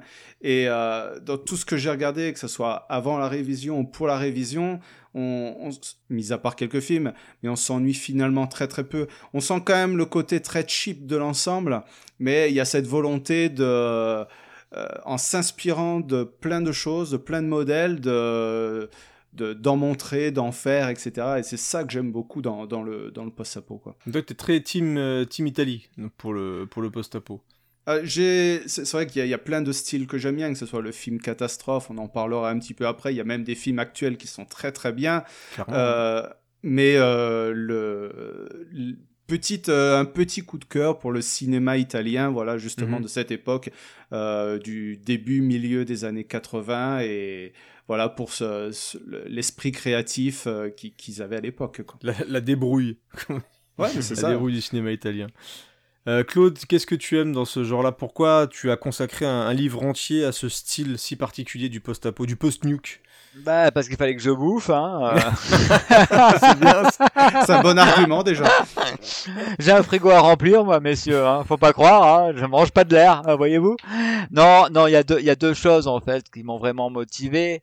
Euh, la première, c'est la qualité prophétique de ce cinéma-là, parce que j'aime beaucoup le le- l'idée d'imaginer le futur et ensuite de, de se retrouver euh, euh, 20 ou 30 ans plus tard à regarder comment on imaginait le futur avant. En plus, ce qui est marrant, c'est qu'il y a beaucoup de films de cette époque qui, devraient se passer maintenant. Oui, ou, beaucoup. ou- voilà. ou- qui devrait même être 2020, derrière nous. euh, ouais, Voilà. Exactement, ouais, ouais, c'est ça. Et euh, ce qui est assez marrant, au final, d'ailleurs, ouais, c'est pour ça que je voulais sortir vraiment le, le bouquin euh, en 2019 à cause du film, quoi. Ouais, bah oui. Mm. Voilà, ça, ça m'amuse de- d'invalider euh, ces, ces prophéties, surtout que je me dis toujours que les prophéties, quand on imagine le futur, on finit toujours par parler plus de l'instant, de la société de l'instant, que du futur. Ah, c'est pas faux. ouais, Voilà. Mm. Et il y a un autre point qui m'intéresse, c'est que je pense que euh, euh, c'est un sujet assez profond. Si ça intéresse les gens et si le genre a une sorte de longévité assez incroyable, hein, Oui, c'est vrai. c'est parce que euh, euh, le, le rapport qu'on a à la fin du monde, euh, c'est un peu le même que celui qu'on a à la mort. T'as d'un côté un rap, enfin quelque chose qui est de l'ordre du, du, du- du collectif, et de l'autre côté la, quelque chose qui est de l'ordre de l'intime, l'individu, quoi. C'est ça qu'on Et- peut, on peut se demander qu'est-ce qu'on ferait dans ce cas-là. C'est-à-dire que est-ce que le demain il y aurait euh, un peu comme le film français d'ailleurs, c'est attends euh, merde, j'ai oublié le nom. Maléville Non. euh, Malville. Malville, ouais. C'est vraiment, ils sont en train de faire une activité tout à fait classique. C'est-à-dire, Ils sont en train de goûter, euh, en train de, de terminer, de conclure une affaire euh, de truc rural, etc. de pharmacie, ouais. Ils vont, ils vont boire euh, un petit verre de vin. Et là, d'un seul coup, ils sont enfermés dans, dans cette espèce de cave. Et là, il y a une bombe nucléaire qui pète. Et d'un instant à l'autre, t'as ton, ta vie qui bascule complètement. Donc c'est comment tu réapprends à vivre complètement. En fait, c'est un peu cette peur-là. C'est. Qu'est-ce que tu vas faire euh, sans, Je quand trouve- tout va changer. Je trouve que c'est presque plus profond. C'est-à-dire que si tu réalises vraiment bien, l'apocalypse, la fin, de monde, la fin du monde, c'est la fin de tout. Mhm. Donc il devrait plus rien avoir après. Et là, en fait, on est en train de te dire, bah après la fin du monde, après la fin de tout, bah non, il y a encore. C'est assez, c'est c'est terrible de dire ça, mais c'est c'est dédramatisant. C'est un peu comme quand on te dit, bah voilà, après la mort, il y a une vie après la mort. Ouais, tu, limite, ça, ça te, ça lim- peut limiter ta peur ou ta crainte de t'affronter à l'avenir. C'est ça que tu veux dire. Voilà, il y a quelque chose de dra- dédramatisant. Et puis, comme je te disais tout à l'heure, cette idée de, de, de fantasme, euh, de parce que dans, dans le cinéma de genre, il y a, il y a enfin, je, je vais pas dire euh, que c'est un cinéma. euh, Enfin, c'est quand même un peu un, un truc euh, anarchiste de droite, quoi. D'ailleurs, tu le vois dans New York 1997. Mm. Enfin, Snake Plissken, euh, c'est c'est frappant quoi ce qui, qui choisit euh, de, de de faire basculer de déclencher l'apocalypse d'ailleurs à la fin du 2 là quand il, Ouais, tout à fait. il- voilà donc euh, cette idée voilà ni dieu ni maître euh, chacun pour soi Il y a plus de barrière, quoi. On fait, on fait ce qu'on veut. On est maître de notre destin, etc. On fait ce qu'on veut, quoi. Et puis il y a, il y a un truc, tu parlais de fantasme, Claude, il y a un truc auquel bon, on a tous peut-être pensé une fois, mais voilà, si... Euh, Oula, tu vas avait- balancer un truc chaud. ah ouais là. je sens ça va être chaud Ah, je sens le Ah, truc chaud, là. Direct, voilà, je parle de fantasme, euh, direct, il y a un truc de cul. je, je vais raccrocher euh, Mais- bonne soirée à tous Mais il a quand même mis la sécurité du. On y a tous au moins pensé une fois. Comme On ça, y a au tous- moins- ouais, ouais. Pour dire, il n'y a pas, que moi. pas moi non non Non, non, non, mais voilà, j'allais dire, il y a aussi Non, cette pas les pensée animaux, de... hein, pas les animaux. Et les plantes bah, Et c'est vrai qu'il y a un truc où euh, par- le, le, le fait, euh, qu'est-ce qui se passe, qu'est-ce qu'on ferait si on était tout seul. Euh, Il y, a, il y a beaucoup de films, par exemple, voilà, des années 50 jusqu'aux années 70, où on voit beaucoup euh, de fois le personnage qui va dans des concessions, euh, des concessions de véhicules et qui a bah, l'opportunité du choix de, de, de choisir le véhicule qu'il veut et puis bah, de fracasser la vitrine en sortant dans la rue, d'aller euh, Ah, comme dans, les- Commando, quand il casse la vitrine pour voler la voiture. Ouais. et allez, le point commando, bim. voilà, mais d'aller dans les supermarchés. Bah, comme et dans Zombie de Romero, ce qu'on par veut. exemple. Voilà. Euh, Il y a aussi cette, cette, socié- cette euh, sensation de, de liberté, mais qui est aussi une sorte de contre-emploi où souvent ces personnages développent euh, soit une maladie ou la folie ou tout ça, quoi. Mais euh, c'est a- vrai que c'est un point de vue important, quoi. Et puis on a aussi des personnages qui changent complètement entre ce qu'ils étaient avant et ce Ouais. qu'ils vont être pendant, euh, enfin après l'apocalypse. C'est-à-dire que des fois on a des personnes qui étaient énormément frustrées. Et tu en parles d'ailleurs dans ton livre à la fin quand Ouais. tu parles des, des personnages et des méchants. Et c'est que tu as beaucoup de, tu sais, de, de méchants un peu les, tu sais les, je sais pas comment expliquer, mais tu sais ceux qui étaient un petit peu sournois, les, les mecs un petit peu euh, qui avaient peur avant, mais qui décident d'un seul coup de devenir l'espèce de, d'une ordure absolue euh, qui va faire subir un peu ce qu'il a subi avant euh, aux autres et devenir une espèce de chef prophétique un petit peu bizarre. Enfin, il y a, il y a vraiment plein de personnages qui changent complètement, qui se révèlent même parfois euh, pendant l'apocalypse. Mais fois des, même des personnes très très faibles qui se révèlent être des meneurs d'hommes.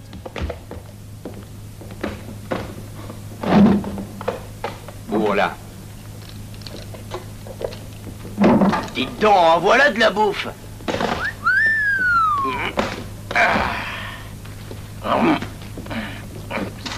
Et j'ai trouvé du sucre. Du vrai sucre, moi Vous ne comprenez donc pas notre veine Emparons-nous de tout ça De la bonne marchandise. Tout le monde en Ça, c'est à moi, je l'ai vu le premier. Non, non, c'est à moi. Des haricots Ce sont des haricots. Il y en aura pour tous. C'est ça, qui- c'est moi qui l'ai vu le premier. Oui, alors cela dit, c'est- vrai dans la vie. euh, je, je souhaite évidemment à, ça à personne, mais quand on a un accident de vie, Mm. euh, eh ben il arrive que euh, voilà, on révèle des parties de soi qu'on qu'on pensait pas, qu'on qu'on soupçonnait pas, c'est-à-dire que Et qui pouvaient être bloqués par la société, etc. aussi. mais qui dans un état de stress, d'urgence, etc. vont se révéler. Enfin bon, il y a quelque chose un petit peu, euh, enfin, je vais pas dire les derniers seront les premiers, mais si, il y a un peu ça quoi. Donc on a un petit peu donné comme ça nos, nos avis sur le pourquoi du comment on aimait les post-apo moustachus, etc., etc.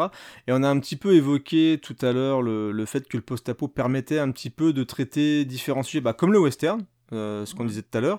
Et, et c'est vrai qu'il y y, a des choses qui reviennent quand même assez régulièrement. Donc on parlait un petit peu politique tout à l'heure. Euh, il y a aussi cette espèce de, de retour aux vraies valeurs. Il y a aussi beaucoup d'écologie et souvent aussi la peur de la technologie.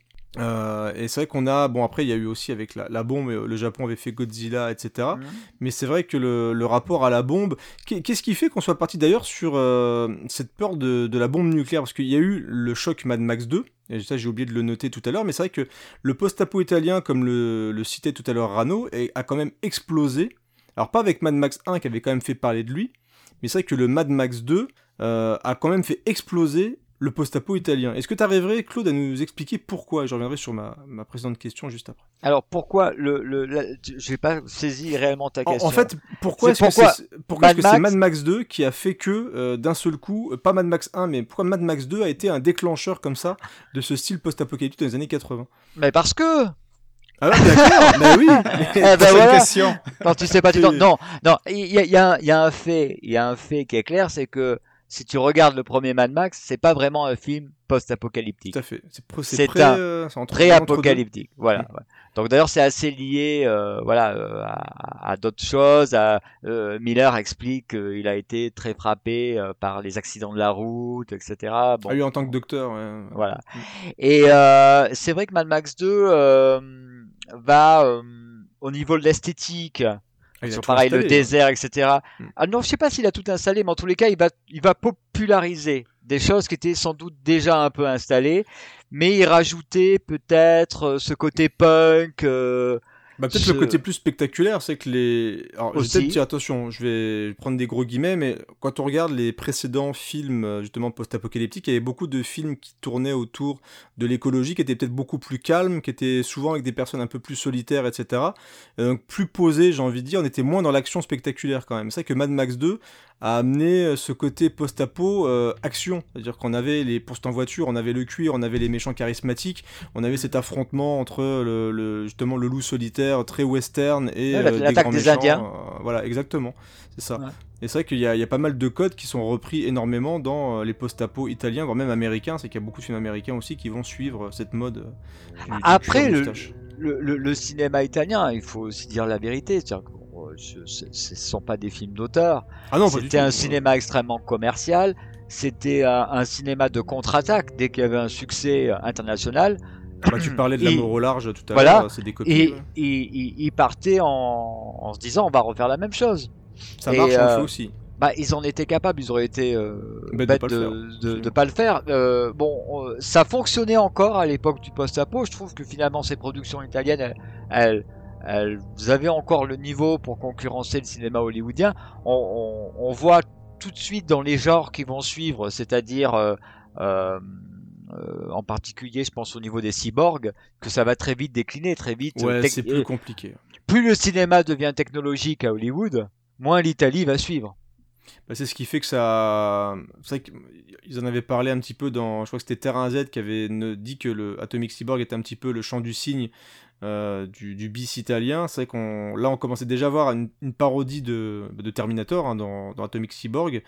Et c'est vrai que déjà, dès qu'on rentre dans les effets spéciaux un petit peu plus compliqués, même si là, ça reste sur du film d'action assez, classique, euh, très efficace. Enfin, moi, j'aime bien euh, Atomic Cyborg, je le trouve très fun et très rythmé. Et, mais c'est vrai que dès qu'on rentre dans la technologie, c'est déjà plus compliqué. On voyait le film de Bruno Mattei qui, parodiait presque Predator. Voilà, c'est compliqué, quoi. Bah, Ah bah moi, j'ai envie de dire aussi que, par exemple, euh, Terminator a beaucoup inspiré Atomic Cyborg, mais par Absolument. exemple, je trouve aussi que Universal Soldier euh, s'est beaucoup aussi inspiré d'Atomic Cyborg derrière. C'est- vrai que ça ressemble un peu. C'est pas faux. C'est vrai. D'ailleurs, c'est un réalisateur allemand. Hein. Oui, Roland Emmerich. Ouais.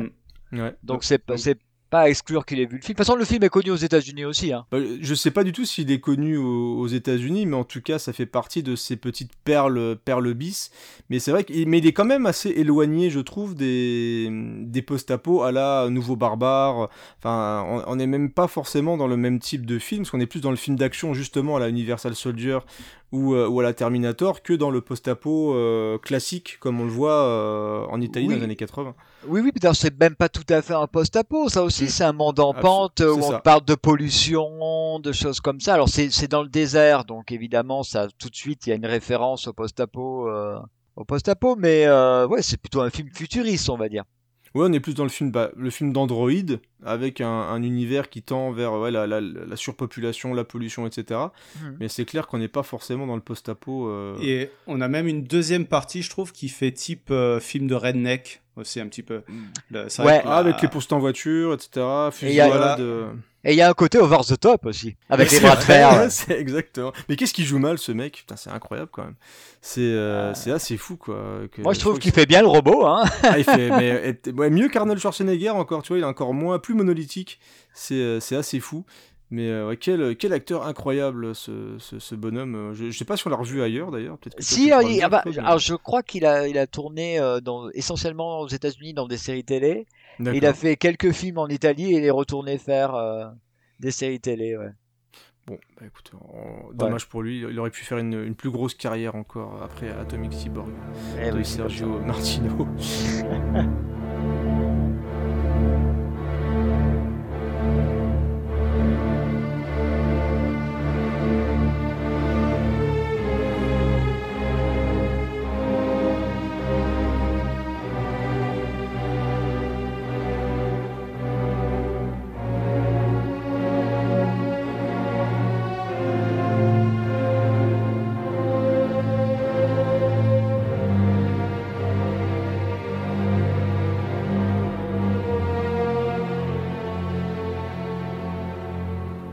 Donc on, parlait un petit peu donc tout à l'heure des, des thèmes abordés dans, euh, dans le post-apo. Est-ce qu'il y a des films qui vous ont marqué avec des thèmes assez marqués comme justement l'écologie, la technologie euh, Je sais pas, Rano, est-ce que tu as des films qui ressortiraient un petit peu dans ces, dans ces goûts-là ou est-ce que tu as envie de parler un peu justement des thèmes abordés par le post-apo?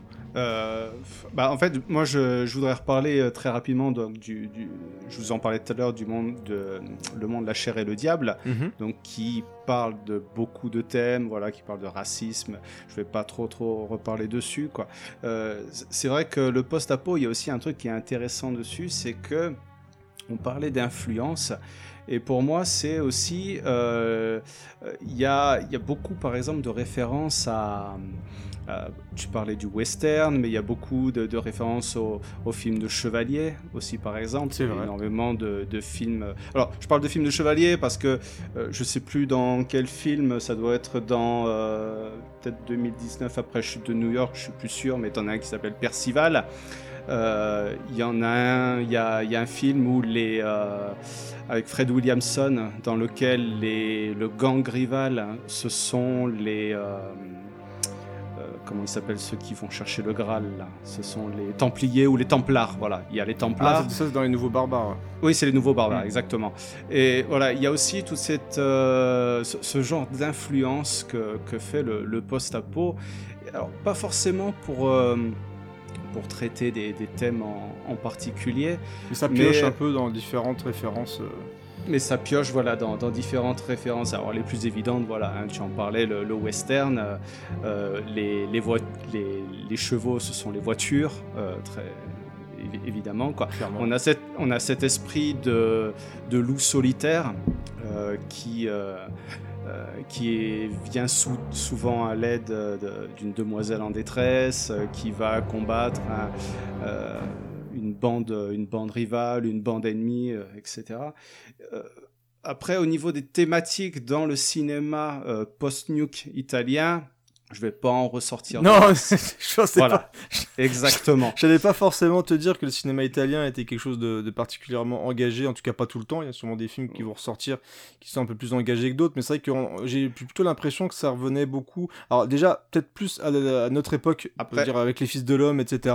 Voilà, ou, Euh, même à- ou même avant les années 80, je Voilà, pense à ça. des films de, de Charl- de Charl- avec Charlton Heston, Ouais, le Soleil style Vert, euh, euh, Soleil Vert ou Omega Man, où il y a évidemment des, des références sur... euh, euh, ça parle beaucoup d'écologie, ça parle Mhm. beaucoup voilà, aussi de la société, on en parlait aussi tout à l'heure. Euh, c'est très engagé aussi sur le, le racisme, Omega Man, là, par exemple, Mhm. euh, sur tout, tout ce qui est lié à la gestion des systèmes de santé, par exemple. Donc euh, non, non, voilà, il- c'est vrai, on en parlait, le, tout ce qui est euh, les films des années 80 italiens, on va faire un petit peu l'impasse dessus. On est plus dans le fun. Voilà, on est plus dans le fun. On va plus s'intéresser euh, sur des, des sujets de société avant les années 80 et après les années 90 plus précisément. Quoi, voilà. Est-ce que tu as des choses à rajouter, Claude, sur euh, les sujets traités généralement dans le post Non, moi j'aime beaucoup les films avec euh, des filles. non, mais des, des, des sociétés euh, matriarcales, etc. Est-ce que tu peux développer? Ah bien, des, des sociétés où les, les femmes ont le pouvoir, des guerrières, des Amazones, Amazones. ouais. euh, Voilà, dans America 3000, c'est un film que j'aime beaucoup. Et, euh, et le réalisateur est un type charmant en plus. C'est vrai? Eu l'occasion de l'interviewer euh, ou de le rencontrer, Oui, ouais bah, il est dans le bouquin, l'interview, et euh, euh, je l'ai eu par internet en fait. euh, donc on, on a fait l'interview par internet, et c'est, euh, voilà, c'est un film qui me plaît. J'aime beaucoup Phoenix the Warrior. D'ailleurs, le, le, le- à la base. Alors bon, là aussi, je vais rentrer dans une. Enfin bon, passons, c'est pas grave. Euh, il est tard, il est tard, mes chers amis. Euh, le sur mes premiers livres, j'avais pas eu le choix du DVD qui accompagnait. C'est-à-dire qu'à l'époque, la personne qui s'occupait des droits me mettait un peu devant le Fait accompli. le fait Mm. accompli. Elle s'attendait avec l'éditeur et puis moi, bon bah, on me disait ce sera ça, bon bah pourquoi pas. Et euh, c'est vrai que pour recevoir les futurs, vu que j'avais changé d'éditeur, j'ai dit bon bah je voudrais avoir mon mot à dire. Et puis bon, les, les premiers films qui m'a amené, euh, ça me plaisait pas. D'accord. Enfin, je trouvais que c'était c'était pas des films assez forts ou qui étaient pas assez particuliers. Et euh, donc j'ai, il, a fini, il en a eu marre. À bout d'un moment, il m'a dit bon, écoute, tu me fais une liste de ce que tu veux. Et puis on voit ce qu'on peut prendre. Et et puis je pars à la pêche voir ce qu'il y a dans les catalogues. Et euh, donc du coup, C'était quoi euh, C'est comme un accord que vous ayez un film dans le bouquin ou c'est toi qui le voulais ou c'est justement l'éditeur Non, c'est-à-dire que à, à la base, euh, alors, du coup, je vais devoir parler de ce qu'on a parlé en off aussi. Encore une fois, le off. C'est pas grave, ça se trouve, Rano n'était pas là, donc voilà. c'est- Voilà. Donc en fait, euh, ce livre-là, Retour vers les futurs, devait sortir chez Dargo dans la collection Génération VHS. D'accord. Donc ils étaient d'accord euh, et euh, et puis un il est arrivé un moment où il l'était plus, c'est-à-dire ah non pas cette année, l'année d'après, etc. Et moi j'ai je leur ai dit bon bah écoutez si c'est ça, je vais voir un autre éditeur. Et comme euh, euh, ils m'ont, bah, je dirais pas qu'ils m'ont pris de haut, mais enfin ils m'ont dit en Ils grosso prenaient pas au modo, sérieux. euh, bah ils m'ont dit ouais bah vas-y, euh, que de la gueule. Et donc du coup j'ai j'ai changé d'éditeur et je suis allé chez Omake et euh, donc du coup là euh, j'ai pu choisir le, le film. Et donc il y avait deux films que que je, je c'était soit l'un soit l'autre. C'était Phoenix the Warrior. Ouais. Je sais pas si vous voyez lequel c'est. De, de nom, j'ai pas pas vu. Voilà. Et ou alors le Drive-In de l'enfer. Et on a eu euh, des, des contacts pour Phoenix the Warrior. Malheureusement, ben ça ça, ça s'est pas fait parce que le, le producteur est décédé. D'accord. Au moment où on commençait à Donc, discuter. film de Robert Hayes, She-Wolves of the Voilà. Westland. Belle affiche. Voilà, et donc, oui, Mm. oui, oui, oui. Et, et film assez intéressant, même s'il est pas très réussi, mais il est assez intéressant. Et euh, passé sur la 5 d'ailleurs. Ouais, c'est ce que je vois, je suis tombé sur la Et- page. là. euh, et, le, et puis finalement, ça s'est fait sur le drive-in de l'enfer.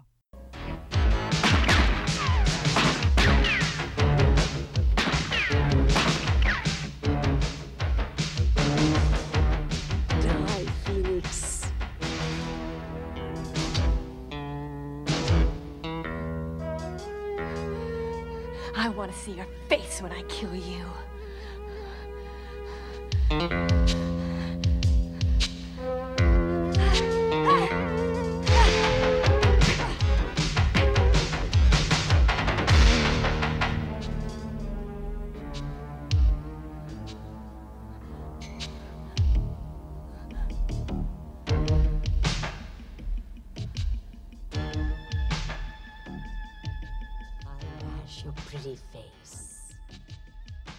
Ça, ça vous a pas euh, embêté sur le, le prix de, on va dire le, le prix de fabrication du, du livre, parce que j'imagine que c'est un coût derrière de, de faire l'acquisition du film, de, de faire le- la, la, la compression, enfin de tout ce qui est l'édition derrière, quoi. Les coûts devaient Alors, être euh, euh, beaucoup plus élevés que si tu sortais un bouquin normal. Quoi. Exactement. C'est-à-dire que le. Alors après, là, du coup, c'est l'éditeur. hein. Ça, c'est le problème de l'éditeur. Euh... Ça, ça augmente le prix du livre. C'est-à-dire qu'il y a effectivement l'achat des droits, euh, l'autoring, euh, les choses comme ça, et la fabrication qui augmente le coût du livre. Bon, le, le DVD, ça a quand même pas le coût du Blu-ray. Ouais, c'est beaucoup hein. moins cher, le DVD. Donc, ça, ça, ça, donc ça, on arrive à contenir les coûts. Après, voilà, ça faisait des bouquins à 24,90€. Euh, je, je trouvais que c'était un peu cher, quoi. On est quand même sur du petit format, quoi. Ça les vaut, Ouais, mais- Claude, t'inquiète pas. Non, non, non, mais si, c'est, Ouais, cher. Je ouais. vois, je, je, je vois ce que tu m'aperçois que, souvent les gens, voilà, 24,90 pour un bouquin, même s'il y a un DVD, ça fait cher. Alors que si tu sors un, un bouquin à 19 euros, euh, même s'il y a moins de pages, s'il n'y a pas de DVD, limite les gens Ouais, sont moins. psychologiquement, en dessous des 20 euros. Ouais, il y a un prix psychologique, ouais. En tout cas, sur, le, Ouais, sur ouais, ouais. Phoenix the Warrior, donc tu dis si au détour d'un vide-grenier vous deviez tomber dessus, un conseil, n'hésitez pas longtemps. Alors, il faut savoir que j'ai trouvé un rip de la VHS. La VHS est hors de prix, hein. Et j'ai un de mes copains qui s'appelle Régis Coléou, je sais pas si vous le connaissez, qui fait cinéma de clapier, Non, je connais pas. qui a trouvé une VHS sur eBay, qu'il a acheté à un prix fou d'ailleurs, et qui a eu la gentillesse de m'en faire parvenir une Ça, c'est donc, gentil, euh, ça. Ouais, tu mets, le film a été diffusé en France sur Feu la 5, a également eu droit à une très discrète Ouais. édition VHS. Ouais, ouais, qui est introuvable. Hein, c'est-à-dire pour. euh, Mais c'est comme Vice Academy. Euh, Vice Academy, c'est une galère euh, incroyable pour la VF. Bah, on est sur des, encore une fois, sur des films euh, qui ont été très peu édités, des films de, ouais, de niche, quoi. Donc c'est vrai que de, de se lancer là-dedans, c'est c'est assez remarquable de vouloir essayer de faire découvrir un maximum de films aux gens. C'est plutôt cool.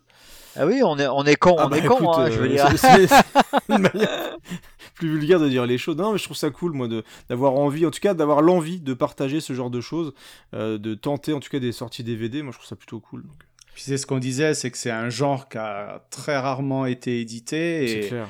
Et lorsque je regarde la liste des films post-apo, ben, surtout entre voilà 1979 et 1987 par exemple, ah mais il y en a, il y en a pléthore quoi. C'est c'est dingue. Il y en a pléthore et qui se Ah oui. ressemblent beaucoup. C'est vrai que pendant les révisions, au bout d'un moment, c'est un petit peu entre les machins, euh, les machins barbares, les New Barbarians, les galact les galact les, les gladiateurs du futur, de l'avenir, du détour du futur, euh, etc. Mais, mais même en pas- lisant le, le bouquin, c'est les, les résumés, c'est il y en a Ouais, des fois- énormément, des fois, sont les mêmes quoi. Après un holocauste Oui, oui. Nucléaire, machin, etc. C'est- Et alors d'ailleurs, il y a un truc très drôle, c'est que bon, j'ai quand même passé plusieurs mois à regarder ces films-là. Donc il m'est il m'est arrivé parce que bon ça peut même quand t'aimes le truc bon au moment t'es t'es Bah oui. overdose quoi et, et, et tu peux genre tu piques un peu du nez quoi Ah bah, je, je peux comprendre. Et, euh, ouais, je peux largement comprendre. puis d'un seul coup tu te réveilles tu sais et puis tu te dis mais attends mais euh, attends c'est quoi c'est quoi cet apocalypse là c'est c'est la pandémie Alors c'est c'est c'est le une c'est bombe le désert de où c'est- qu'est-ce qu'ils foutent là Alors, je sais pas toi, Creepers, mais j'ai j'ai regardé quelques films pour la révision parce que il y en avait quelques-uns que j'avais pas vus et je suis en train de tous les confondre là. Ouais, c'est ce que tu me disais, parce que quand j'ai reposté quelques, quelques jaquettes, c'est vrai qu'il y, a- il y a certains films qui sont un peu... euh, En plus, il y a parfois les mêmes acteurs, et j'ai des- même, même découvert dans le bouquin, et puis on en parlait tout à l'heure, c'est qu'il y a même des films qui ont été bricolés avec d'autres morceaux de films. Euh, moi, je pensais que c'était lié euh, que aux films de Godfrey Oz et les films de ninja, où il y avait plusieurs morceaux, mais c'est vrai que Roger Corman euh, avait tendance avec... Alors, c'est quoi le nom du réalisateur déjà C'est Sirio euh, Santiago Santiago. ils étaient un petit peu habitués à parfois faire des maxi best of Big Mac de, de films, donc c'est assez, assez improbable. Ouais, utiliser parfois. des stock shots d'autres films. Ouais. euh, ça, Oui. ça arrivait souvent Et- sur et- le cinéma de, de Ninja, là, euh, Ouais, même, là, Bruno Mattei, il faisait pas mal de stock shots récupérés euh, dans les rats de Manhattan notamment. D'ailleurs, il y a des stock shots récupérés un peu parfois à gauche à droite, quoi. Donc euh, c'est bah, c'est du bricolage, comme on disait tout à l'heure, sur certains films. Et euh, même si bon, après des fois c'est bon, c'est moins bon, mais c'est vrai qu'il y y a quand même des fois des petites choses très très sympathiques. Mais c'est un peu des, des, des petites magouilles de, de producteurs réalisateurs euh, assez typiques de cette époque-là, quoi. Bah, il fallait, ouais, il fallait remplir les linéaires des vidéoclubs, hein, je veux Mm. dire. euh. De toute façon, ça correspondait à. C'était d'ailleurs, bah, c'est le, de là que vient le, le titre d'un d'un de mes prochains livres là, qui sort en octobre, qui est c'est presque pareil. Moi, je me rappelle. Alors, je vous donne un exemple comme ça. Moi, je, je, je vis à côté de Montélimar. Je sais pas si vous situez Montélimar. Mhm. Mhm. Euh, Montélimar, c'est une ville de 30 000 habitants. Euh, au début des années 80, euh, il y avait un vidéoclub pour toute la ville. Un seul pour, tout le monde, vache. Ah ouais, ouais, ouais. Donc c'était un magasin d'électroménager qui avait un rayon, des rayons de cassettes. Et il faut vous imaginer que euh, euh, Les Dents de la Mer, Les Aventuriers de l'Arche perdue, La Garde des Étoiles, il y avait une cassette pour le film. Pour chaque film. Quoi. Donc en fait, quand t'arrivais, c'était loué, il fallait réserver 4 semaines à l'avance pour l'avoir, pour un Donc, il, jour. restait la, il restait la mort au large. Exactement. Et, Et, euh, le mec, et, le mec, tu disais, je veux les dents de la mer. Il disait, ah bah non, dans 4 semaines. Et puis il te disait, ah mais j'ai celui-là, c'est presque pareil. Ah, c'est marrant. Ouais, et tu partais avec ton machin, tu vois. Et ce qui explique d'ailleurs que, que moi, je, je fais partie de cette génération. Je suis pas le seul. Quand j'en discute avec les cinéphiles, c'est souvent le cas. J'ai vu les copies avant de voir les originaux. Ouais, ce que tu disais en début de l'émission. J'ai vu euh, le T'as vu. Strike des- Commando avant, euh, avant Rambo, quoi. Euh, oui, le, le trésor des quatre couronnes euh, avant de voir Indiana Jones. euh, c'est- voilà l'histoire de ma vie. Et justement, c'est ce que je disais là en début d'émission, c'est que j'avais pas souvenir que- qu'en vidéo club, je voyais ce genre de film. Est-ce que toi, qui est, qui est un tout petit peu plus âgé, pas beaucoup, t'avais souvenir de voir, de, de voir justement un, un gladiateur du futur à côté d'un Mad Max Ouais, appelle-moi l'ancien tant que tu es. Appelle-moi vieux. Non, mais c'est pour ça que je dis pas beaucoup plus que nous, tu vois. Je, je mets des pincettes. Panoramix Panoramix Je vais te raconter, ma Oh, mon petit, mon petit, l'histoire J'ai connu Edith Alors, Piaf. dans la grotte qui faisait vidéoclub. non, euh, oui, oui, moi j'ai vu, euh, j'ai, oui, oui, oui, j'ai connu cette époque où il y avait des éditions. Alors après, il y avait aussi un, un élément, c'est la 5. La 5 a diffusé beaucoup de post-apo. Ah, pas Le gladiateur du futur a, passé, il est passé sur la 5. par Ça, c'est beau quand même. Voilà. Tu verrais pas ça sur ça, mais TF1 c'est- quand même. hein. Non, bah RTL 9 pourrait le faire, peut-être encore maintenant s'il y avait, euh, s'il y avait moyen, mais c'est vrai que c'est Ah encore non, une mais- des rares chaînes à, à diffuser. Mais c'est vrai que les gladiateurs du futur sur la 5, ils laissent tomber quoi. Ah, il y, avait même, c'est assez marrant parce que tu connais peut-être euh, euh, cette, euh, cette émission qui s'appelle USA euh, Up All Night? Non, non, je connais pas. C'était sur euh, une chaîne qui s'appelle USA Network euh, aux États-Unis et qui avait un principe qui est très. Enfin, du coup, c'est- les films sont restés très populaires aux États-Unis à cause de ça.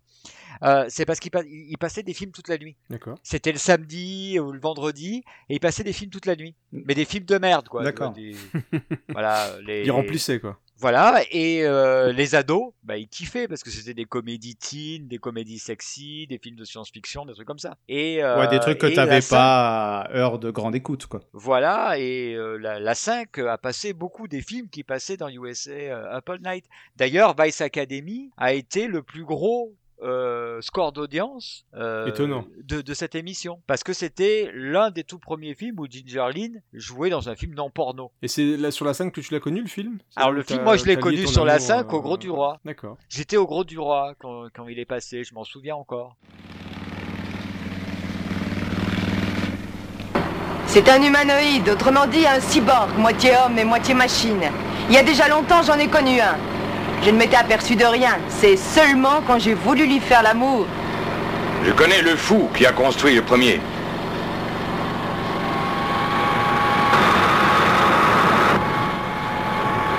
Position 3KS. Nous aimerions bien parler avec Parsifal. Dès votre réponse, nous amorçons l'atterrissage. Qui êtes-vous? Nous ne pouvons pas le dire. Allez vous faire voir. Si vous croyez que je vais discuter avec des gens qui ne veulent pas s'identifier,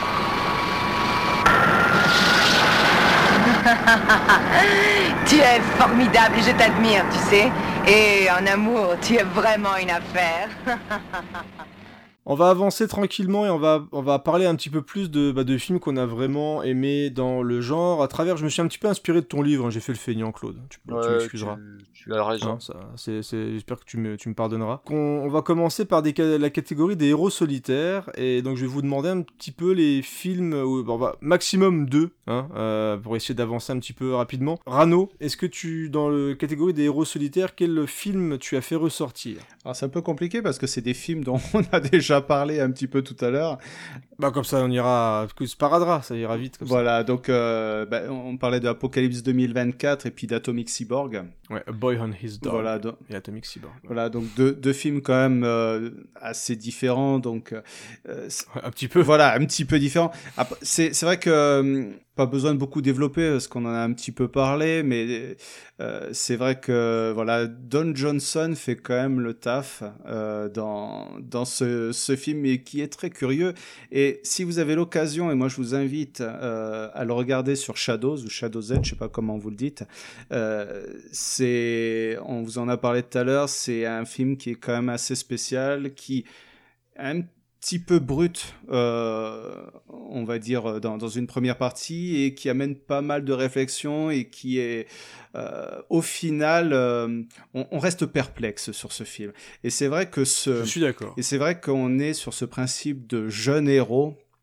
Alors, euh, il est, euh, n'y a pas trop de danger. Hein, il n'est pas véritablement attaqué, euh, plus ou moins euh, dans, la première partie du film. On sent que c'est plus ou moins dans sa deuxième partie qui, euh, euh, où il y a dans une société plus développée, je vais pas en dire beaucoup plus, où il se passe vraiment plus de problèmes, quoi. Euh, et sinon, pour le deuxième film, Atomic Cyborg, bah, c'est un film, euh, je dirais presque que ça fait un film doudou. Et je sais pas si c'est euh, le, la première fois que je le voyais, donc en, en achetant le film. Et il y a un truc. Ah d'accord. Et il y a un truc que j'aime bien, c'est que je sais pas si c'est la qualité euh, du, du Blu-ray qui fait ça, mais c'est un film, c'est peut-être un des films que j'ai préféré euh, dans tout ce que j'ai révisé, quoi. C'est vrai? Ouais, ouais, ouais, c'est parce que euh, je sais pas, il y a ce petit côté. Euh, voilà, Van Damme des années 80, je parlais d'Universal Soldier tout à l'heure, mais ça me fait penser aussi à Cavale sans issue, un film que, que je trouve plutôt sympa aussi de, de Van Damme. Le, le gars qui s'échappe pour se s'isoler avec une femme dans la campagne, où puis il y a des mecs un peu des, j'allais dire des pouilleux, mais des, des rednecks qui, qui viennent le- l'emmerder. Et c'est un film que je suis moins fan de sa première partie qui est post-apo, et je préfère presque sa deuxième partie euh, qui est plus Plus huilée. voilà, un peu, Dystopique. un peu plus dystopique, voilà, exactement. Euh, donc, euh, donc voilà, et puis euh, Ju- Juste, je précise une chose Oui. pour les auditeurs qui n'étaient pas là au début du podcast. Don Johnson ne joue pas le chien. oui, Don Johnson, on le rappelle. Oui, c'est très important parce que ça va vous perturber sinon. Euh, voilà, et puis je, je, rajouterai très rapidement, parce que je suis allé court sur ces deux films, je vous parlais aussi tout à l'heure de Omega Man, un film que j'ai regardé hier, que je n'avais jamais vu avant. Euh, c'est Le Survivant, je crois, il s'appelle en, en, français, euh, avec Charlton Heston, où euh, voilà, il y a cette notion de survival c'est Charlton Heston qui euh, fait sa vie. En, fait, c'est un, une adaptation euh, du roman de Richard Matheson, Je suis une légende. Ça doit être mm -hmm. la Mhm. deuxième adaptation. La première, elle a été faite en. Avec Vincent Price. Voilà, dans les années Mm -hmm. 60 avec Vincent Price. Et ça, c'est, je crois, c'est la deuxième adaptation. Et euh, voilà, c'est la journée, il fait un petit peu tout ce qu'il veut, il est tout seul. Et la deuxième, il doit, euh, il, est, il, il, est en train de lutter contre des, des, personnes qui ont été euh, infectées par un virus qui a contaminé le monde.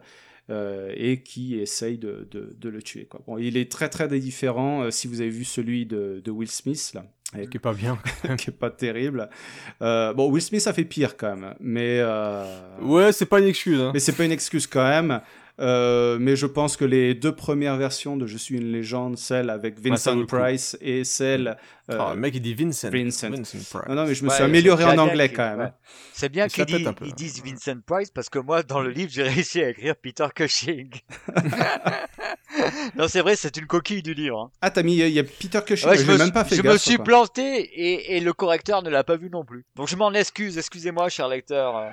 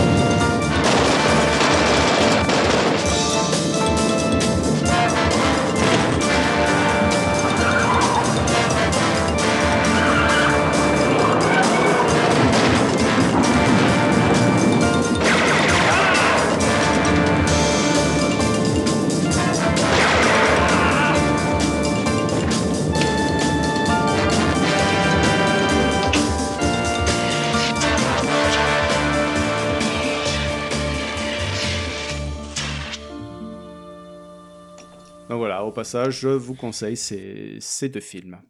Et alors d'ailleurs, d'ailleurs dans, le, dans le Charlton Heston, il y a une scène de voiture aussi. Oui, c'est ça. Une bagnole. C'est une scène très récurrente dans les post-apo. Il rentre dans un magasin de bagnole, il pique une bagnole. Il choisit sa voiture et il casse la vitrine et il s'en va. Quoi. Ouais. Comme dans Commando. Euh, Claude, est-ce que tu, dans, le, dans la notion du héros solitaire, est-ce que dans, dans le post-apo, il y a des films qui surnagent pour toi? Alors, euh, je vais en citer deux. On va, essayer, on va essayer de citer des trucs un peu plus. Euh... Alors, j'ai envie de dire Demain les mômes, même mm -hmm. s'il n'est pas complètement solitaire, le héros, puisqu'il se retrouve face à des enfants. C'est vrai que souvent dans le cinéma post-apo, l'enfant va symboliser l'avenir. Là, ici. Ouais, c'est ce que moi j'avais mis dans les, les exterminateurs voilà. de l'an 3000, voilà. justement. Et là, c'est plutôt le village des damnés, quoi. Mm. Donc, c'est l'enfant maléfique. euh, et je, je, trouve que voilà, c'est l'homme face à, à, à, son avenir, donc au futur de l'humanité, des enfants maléfiques. Je trouve que c'est pas mal. Mais l'article euh... dans ton livre m'a donné envie de le voir, en tout cas. Ah oui, oui, c'est un, pour moi, c'est un très bon film. Alors, après, il y a plein de gens. Si t'aimes le post-apo italien, baroque et tout ça, c'est sûr que c'est un peu chiant. Mais, euh, mais moi, ça m'a plu. Bon, cela dit, je suis pas très difficile. et puis, pour, euh, je vais en faire un deuxième moi aussi. Je vais prendre un, un héros, euh, un film méconnu aussi, Desert Warrior, mm -hmm. hein, avec Lou Ferrigno. Ouais. ah, qui joue très très bien. Oui, oui, justement, parce qu'il y a une scène vraiment extraordinaire qui, je pense, voilà, parce qu'il y a le bras éraflé par une balle et, ah, oui. et, il se met à boiter en se tenant les côtes. ouais, on l'a vu, c'est pas mal cet extrait. Ouais. Alors je sais Acteur pas, studio. il a pas dû bien lire le scénario ou alors il y a eu un changement dans le, je sais pas. Bon bref, voilà. Ont coupé une scène. Ouais. Très bien. Et toi, Creepers Donc, euh... ah, Moi j'avais noté, moi j'en ai noté qu'un. Euh, en plus je trouve que c'est un bon film en plus. C'est les, les, exterminateurs de l'an 3000 où on a, bah, un, comme d'habitude, une sorte de, de, héros solitaire qui finit par croiser la route euh, de différents personnages et qui va commencer à se ranger, on va dire, pour essayer de, de les aider. C'est un film que j'aime bien parce que déjà, bah, je trouve que le... globalement c'est très bien rythmé. C'est un film que, que je trouve bien foutu et il y a beaucoup beaucoup de scènes d'action dedans, notamment des, des bonnes poursuites aussi. Donc moi je ne peux que vous vous conseiller aussi la découverte des Exterminateurs de l'an 3000, qui est aussi vendu. On croit que je vais faire le VRP de, Ouais, ouais. mais- de Retour vers les futurs. meilleur que mais, moi, hein, ouais. Mais euh, ils sont. Il y a pas de mal non si plus, tu veux- ouais, je vois. si tu veux m'embaucher, il n'y a pas de problème. Euh, et qui est, alors, pour faire l'anti-VRP, il est aussi disponible sur Amazon Prime si vous êtes abonné euh, avec une copie qui est un Non, peu moins non, belle non, quand même. Ouais, ouais. Mais voilà, c'est un film que j'aime bien et franchement, si vous n'êtes pas un habitué du, du post-apo, je trouve que c'est plutôt une bonne entrée en matière parce que justement au niveau du rythme, il y a parfois des post-apo qui sont, il y a parfois des petits trous béants entre chaque scène d'action, des fois ça peut être un petit peu chiant. Euh, là, c'est globalement plutôt, plutôt bien Puis la fait. première scène d'action, elle est longue, elle est pas mal en plus. hein. Ouais, elle est plutôt cool. Enfin, c'est plutôt bien foutu, comme je l'ai dit, et, et je trouve que les, les, les scènes de fusillade et, euh, et tout ce qu'il y a justement dans, dans l'action, bah, c'est plutôt, plutôt carré. Pas de, il n'y a pas grand chose à reprocher que si on compare par rapport à d'autres post-apo. Moi, je trouve que ça fait carrément bien le job, et donc on a euh, une société encore une fois renfermée avec des groupes de, de gens qui vont essayer de trouver, euh, essayer de partir récupérer de l'essence. De l'eau. Et euh, ah de, de l'eau, exactement. Ils sont partis récupérer de l'eau et ça va partir un petit peu en cacahuète. Enfin, voilà. Bon petit film. En sucette atomique.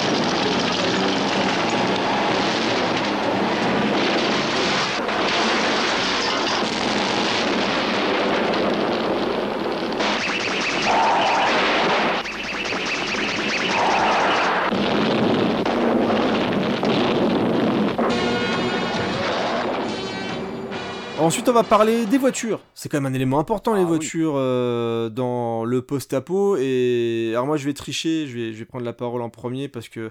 Alors là, c'est très récent, hein, mais moi, ça... Alors, je sais pas ce que tu en penses de Mad Max Fury Road, de Claude, mais moi, c'est un film que j'aime énormément. Et, tu sens vraiment le, travail qui a été fait sur les voitures. Enfin, voilà, c'est un film qui est sorti il y a pas longtemps. Il y a un gros gros budget, hein, ce qui était même étonnant de voir un, un film post-apocalyptique revenir sur une vieille licence comme ça sur le devant de la scène avec autant d'argent. Moi, c'est un film que j'aime beaucoup. Qui, je me suis encore une fois pas ennuyé pendant deux heures. Je l'ai revu en 4K hier. Et moi, je trouve que c'est un film qui défonce. Je suis bien d'accord euh, et j'adore les bagnoles. euh, moi, j'adore les bagnoles. Et pourtant, en plus, l'Interceptor est quasiment pas présente. hein, et c'est, ils ont fait exprès de la mettre de côté, et même de la broyer pendant le film. Mais le, vraiment, le travail sur les décors, sur les, sur les voitures, le, le camion, enfin, le, le- le véhicule de. Euh, Immortal Joe, enfin voilà, c'est vraiment vraiment excellent. J'adore euh, j'adore ce film quoi. Est-ce que tu aimes bah, Mad Max Fury Road, Claude? Pas du tout. Pas du tout? Non. Le mec, il te plante l'ambiance.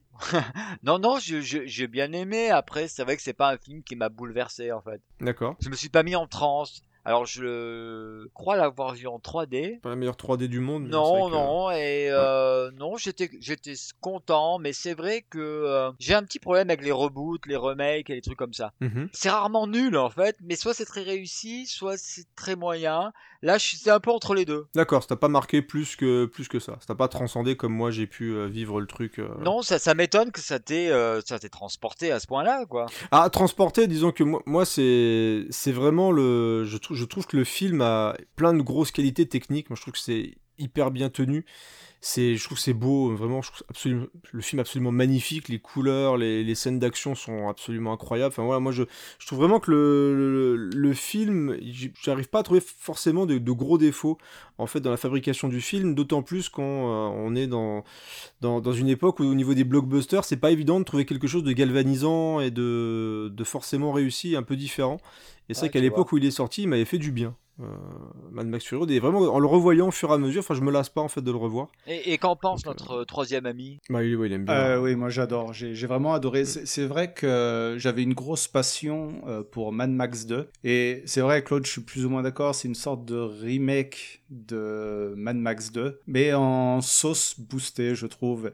Et que ça soit en termes de réalisation, en termes d'image, en termes de photos, euh, et à nombreux points de vue, c'est je suis émerveillé devant ce film. C'est euh, je trouve que c'est de l'action non-stop.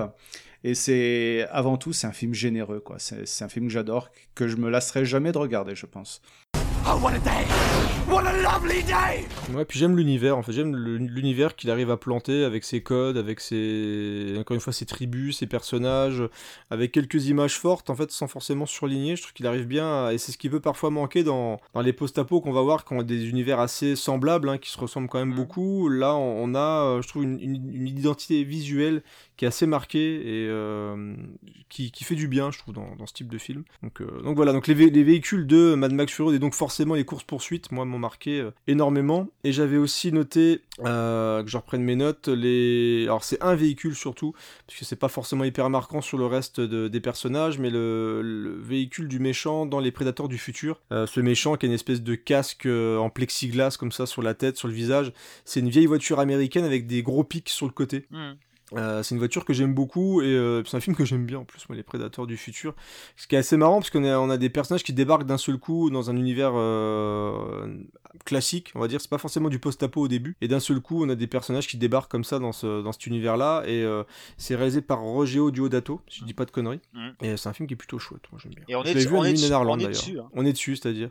On est dessus avec Pulse. Ah bah, ah bah voilà, ça c'est cool. Bah ça me fait plaisir. Mais film euh, on sait pas si on le sortira, hein. ça va dépendre un petit peu du, du prix Ouais. que, que Studio Canal nous le fait. Mhm.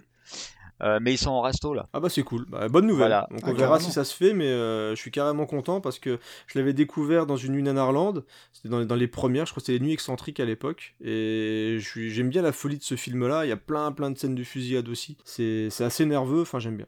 Et ouais, c'est ça, bien, cool. Il y, a- il y a un côté euh, que j'aime bien dans ce film, c'est le côté apocalypse sous cloche en fait. Ouais, c'est exactement, ouais. C'est pas mal.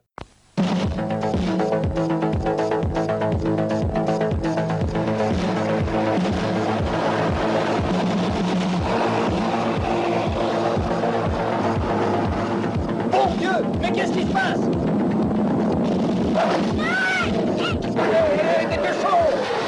D'abord de la plateforme Que je t'espère, Mike C'est quoi ce truc? Mon Dieu, mais c'est une île Bien, voilà le comité d'accueil. Ouais, et nous allons le recevoir comme il se doit. Mais la réception risque d'être courte. Trois rounds, c'est tout.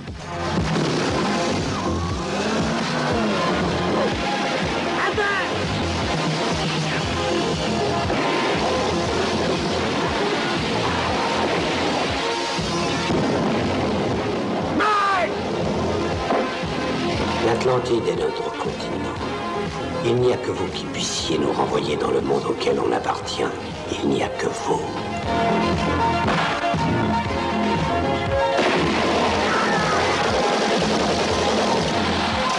Tu ferais mieux de reprendre ton fric.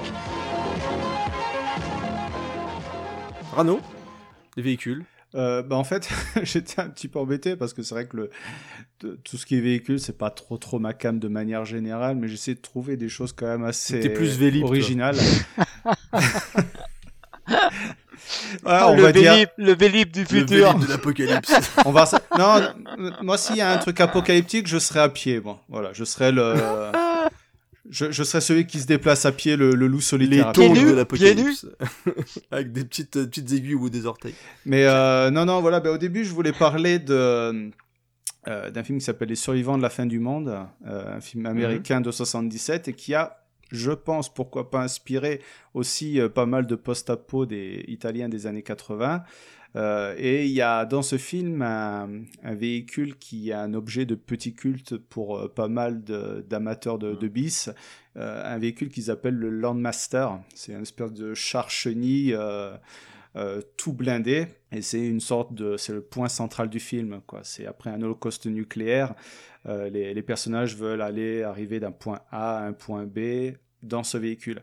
Et c'est un film que je, je suis pas trop trop fan en fait parce que c'est un film qui, qui a beaucoup de couloirs, c'est-à-dire qu'il euh, y a des longues scènes de discussion mais qui ne servent à rien, où ils sont à l'intérieur du véhicule, ils s'arrêtent, ils rencontrent une personne, ils remontent dans le char et s'en vont voilà, pendant une heure et demie. C'est un film qui a pas été forcément pénible mais qui est franchement pas très très bien je trouve. Encore au-delà du véhicule, il y a pas grand-chose. Voilà, il y a quand même une attaque euh, d'insectes qui est, euh, qui est peut-être la meilleure scène du film, la meilleure séquence, euh, qui tourne quand même pas mal vers l'horreur. Donc euh, je pense que c'est, pour moi, c'est quasi, c'est encore plus intéressant que le char en lui-même.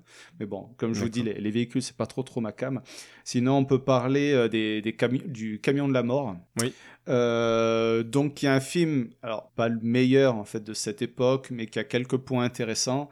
Cette espèce de confrontation entre ce gros gros véhicule, ce char, ce char gigantesque, et euh, le héros qui est à bord de, sa petite moto. C'est un contraste qui est assez sympathique, euh, je pense, pour euh, ce genre de film et qu'on n'a pas trop trop vu. C'est vrai qu'on a souvent l'habitude dans les post-apo italiens des années 80 de voir ces, ces petits véhicules, un type un peu véhicules de golf, vous voyez, qui sont un petit peu bricolés.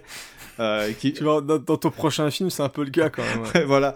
Euh, bah voilà, justement, bah, je vais enchaîner directement dessus. C'est un peu. Le... Mais, mais, le camion de la mort, après, c'est euh, moi, je l'ai découvert parce qu'il y a notre ami euh, Dominique Nadotti, encore une fois qu'on salue, et qui m'a permis de le voir. Salut. Et, et c'est vrai que j'avais été vachement hypé par l'article justement dans le bouquin sur justement pour voir vraiment le camion en route. C'est vrai qu'il est quand même assez impressionnant, je trouve. Oui, non, voilà. Le camion, il est, il est bien mis en avant quand même. Il est... Et puis ce, con... ce contraste avec le héros à moto. Donc on, a mm. cette espèce de David contre Goliath euh, qui va s'affronter. Et je, trouve que cet, aspect-là du film est quand même plutôt intéressant. C'est un film que pas désagréable à regarder hein, de, manière générale. Euh, là où j'ai eu comme un peu de mal, même si je disais tout à l'heure que j'aime bien le, le bis italien, c'est euh, Les Nouveaux Barbares.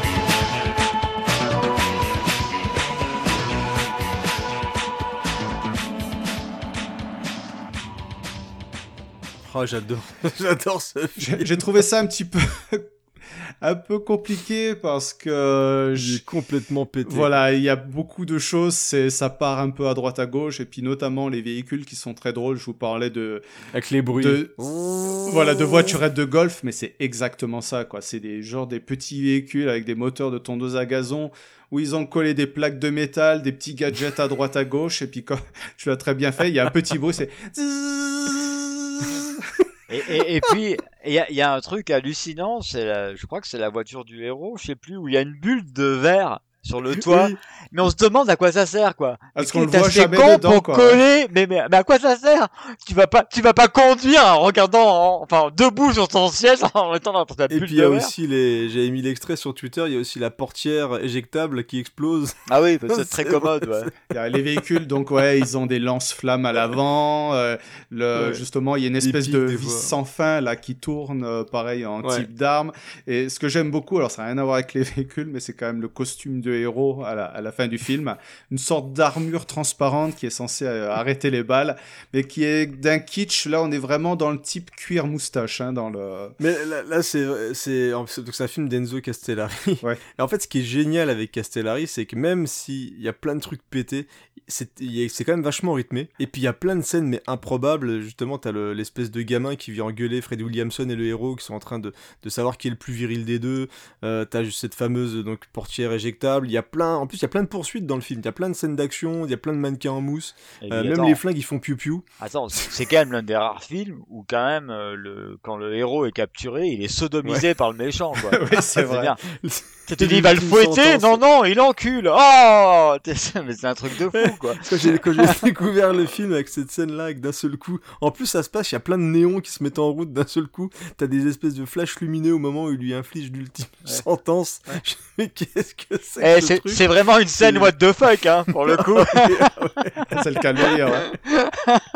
Mais euh, ah non, mais, c'est- Mais- ce film, il est, il est fou. Mais quoi. George Eastman, il est quand même bien présent hein, dans cette, cette période du. Bah, il est dans Atomic Cyborg d'ailleurs aussi. Ouais, dans Atomic Cyborg et dans Ouais, quelques euh, quelques films en plus là que j'ai vu là. euh, Je sais plus, Ah c'est bah, dans lequel dans où il joue un espèce de. C'est 2019, je crois. Où, euh, Il joue un homme singe. Ouais, il joue un homme singe, ouais, c'est ça aussi. Je suis le seul à pouvoir vaincre les Templars. Non, Nadir. C'est à moi de me venger. Ma vengeance, ta vengeance, où est la différence? Pourquoi se disputer pour des bêtises quand le monde est en péril? Enfin, Ah, bref, il a toujours été dans les regardez, bons coups, lui, hein. Ouais, ouais, toujours dans les bons coups. Regardez euh, les nouveaux barbares, moi j'aime bien euh, ce, ce, ce C'est quand même pété, hein. C'est quand même pété, Voilà. mais voilà, il fait son petit effet. C'est quand même euh, plutôt sympathique. Enfin, faut quand même respecter la posologie, ne le regarder qu'une fois. hein. je pense. Pas deux fois à la suite, hein. Espacez les Non, visionnages. non, à la, non, non, à la suite, vous risquez, euh, risquez de vous faire mal. C'est fortement déconseillé, même pendant un confinement. Surtout pas. parce voilà. qu'après, vous pourrez plus sortir et tout, c'est quand même dangereux. Euh, Les Templars. Ah, les Templars. les Templars. Euh, et toi, euh, Claude, les, les véhicules, c'est quoi le, tes véhicules préférés dans le post-apo Ah. le film ouais? Ah bah disons que ouais le, le, le, le, le- le- la bulle, le toit toit bulle de, de la voiture dans les nouveaux barbares pour moi c'était quand même le must dans le sens où tu comprends vraiment pas à quoi ça sert. Ça, dirait presque les manèges d'en- d'enfants, tu sais. Ouais, mais, où tu mais- mais- refermes mais- le mais franchement quand je l'ai vu je me dis mais à quoi ça sert? Non, Mais il y en a pas un qui s'est posé la question mais pourquoi on met une bulle sur ce sur ce toit quoi? C'est quoi l'histoire? Bah, que- Comment? Non mais c'est un truc de dingue. Que, que tu customises ta bagnole pour lui rajouter je sais pas des lances des machins, j'arrive à le comprendre mais que tu foutes une bulle en verre dessus. Ah, mais là, ça pour sert que à rien, quoi. Voilà. C'est beau. Moi, je trouve Euh, ça beau. Avec en plus, c'est un gamin qui fait le le, Ah oui, le c'est lui, le mécano. ouais. Mm, tout à fait. Voilà, donc c'est euh, Avec c'est- la voix qu'avaient tous les gamins à l'époque, d'ailleurs. Oui, c'est vrai. Je, me demande si c'est pas la même voix que le que le gamin dans Les Exterminateurs, Ah, c'est possible. La voix, je l'ai entendue 20 milliards de fois. Tous les gamins euh, des années 80 avaient cette voix-là. avec son bras bionique là. Ouais. Ah, tu peux te mettre un bras dans le futur. et donc, euh, non, non, mais voilà. Et, et mais- arrêtez de rire, c'est pas rigolo. On s'en fout, il n'y a pas d'enfants qui nous écoutent. Mais euh, la, voiture est vache, c'est un, c'est un truc hyper important dans le sens où euh, Ah oui. c'est quand même un vestige de la civilisation. Et en même temps, ça te montre bien le co- le- l'aspect récup des univers cyberpunk, quoi. Ils, Tout à pre- fait, ils prennent ouais. l'existant, ils le customisent et euh, et puis comme tu comme on parlait tout à l'heure là cette histoire de de de, de, de piquer une bagnole, c'est c'est c'est un grand classique finalement de ces films là de prendre une bagnole pour explorer ce nouveau monde, euh, une bagnole ou un ou un appareil là, un, un espèce de gros truc comme dans le, le film dont tu parlais tout à l'heure. Ah, puis ça permet aussi de le fait d'avoir les véhicules. On a souvent bah, la guerre de l'essence aussi, forcément. C'est aussi des fois dans le, dans le centre des, des histoires, des, des affrontements entre les clans, etc. Oui, Bah, mais les- c'est lié. Il y a c'est lié à la- l'essence, l'eau, la Ouais. femme, c'est ça. hein Mais l'histoire du pétrole, c'est quand même lié à la, crise du pétrole, quoi. Donc ça, c'est euh, pour, pour le coup, ça parle vraiment de, de l'époque Ouais, puis ça représente aussi parfois les véhicules représentent un petit peu l'identité du héros. aussi. Est-ce que La course à mort de l'an 2000, c'est un film post-apo? Alors, euh, c'est une très bonne question. Je te remercie de me l'avoir posée. non, c'est on va retomber sur le même problème. Est-ce que, pour que ça soit post-apocalyptique, on considère qu'il y a vraiment un phénomène de type euh, cataclysmique ou bombe nucléaire, etc., qui entraîne la chute totale de la civilisation? Donc dans ces cas-là, c'est pas un film post-apocalyptique. Soit on considère qu'il y a l'écroulement d'un pan de la civilisation, qui peut être un pan moral, par exemple. Et là, en l'occurrence, la course à la mort de l'an 2000, donc les seigneurs de la route pour sa ressortie, euh, ça peut rentrer dedans. C'est ce qu'on disait avec les nouveaux barbares, en fait. Mais on pourrait même mettre Running Man dans ce cas. Oui, tout à fait, ou le prix du danger. Ou le prix du danger. Tout à fait. Puisqu'il y a, il y, a, il y a eu un procès, je crois d'ailleurs, hein, entre. euh, Et sinon, donc les films qui ressortent pour toi, est-ce qu'il y a des films que tu, des véhicules ou des films qui ressortent plus avec justement l'utilisation des véhicules, euh, des trucs plus marquants que d'autres? Ah ben, comme je te dis, voilà, le- la, la bulle euh, dans Les Nouveaux Barbares, la voiture bulle. D'accord, ouais. Pareil, le camion de la mort, dans le sens où tu as vraiment l'impression que c'est une espèce de dragon de fer. hein. Mhm. Enfin, c'est filmé de, de- de cette manière-là, hein, de toute façon, avec limite. Comme le- un monstre. Ouais, l'autre à moto, c'est vraiment le chevalier avec sa lance, hein, euh, Ouais, c'est un peu qui ça, affronte le dragon. Ouais, c'est assez marrant. Il y a quand même la moto de, du chevalier des mondes perdus. Ah, encore de la récup, du coup. Voilà, euh, Ginty, là, euh, il a une moto qui parle, je crois d'ailleurs. Dans la VF, elle parle, je crois. Je sais plus si dans la VO elle parle, j'ai pas des souvenirs. Alors, ça fait partie des films que j'ai pas pu revoir, euh, en tout cas. C'est pas un Je film australien, ça? Non, non, c'est un film, am- un réalisateur américain que j'ai interviewé d'ailleurs dans le film, David Ouais, qui est Worf, dans le bouquin. Et que euh, et qui est allé, euh, en fait, qui on a missionné pour euh, pour aller tourner en Italie un post-apo. Il a écrit le le scénario sur place en faisant les repérages et D'accord. et, et c'est assez euh, assez sympa. Je je, je J'aurais tendance à, à le à le euh, à le À recommander, ouais. Ralenti. Oui.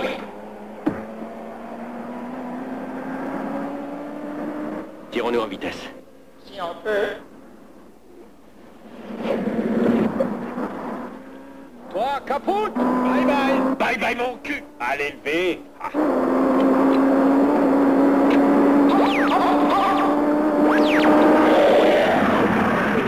Oui, enfin, voilà, à, à un niveau euh, dire raisonnable. Faut pas non plus mettre des espérances forcément énormes sur le film. Non, c'est une BD, c'est une BD filmée. Je vais essayer de le trouver.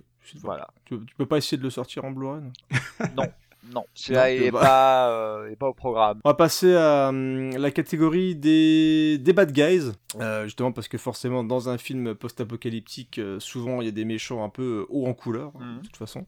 Euh, et notamment bah, George Eastman dans euh, Les Nouveaux Barbares. Voilà. Est-ce que tu veux nous parler des films avec un méchant euh, bien bien marquant, Rano, les, les méchants de post-apo qui t'ont qui t'ont explosé au visage? Ouais, alors j'ai eu deux euh, révélations.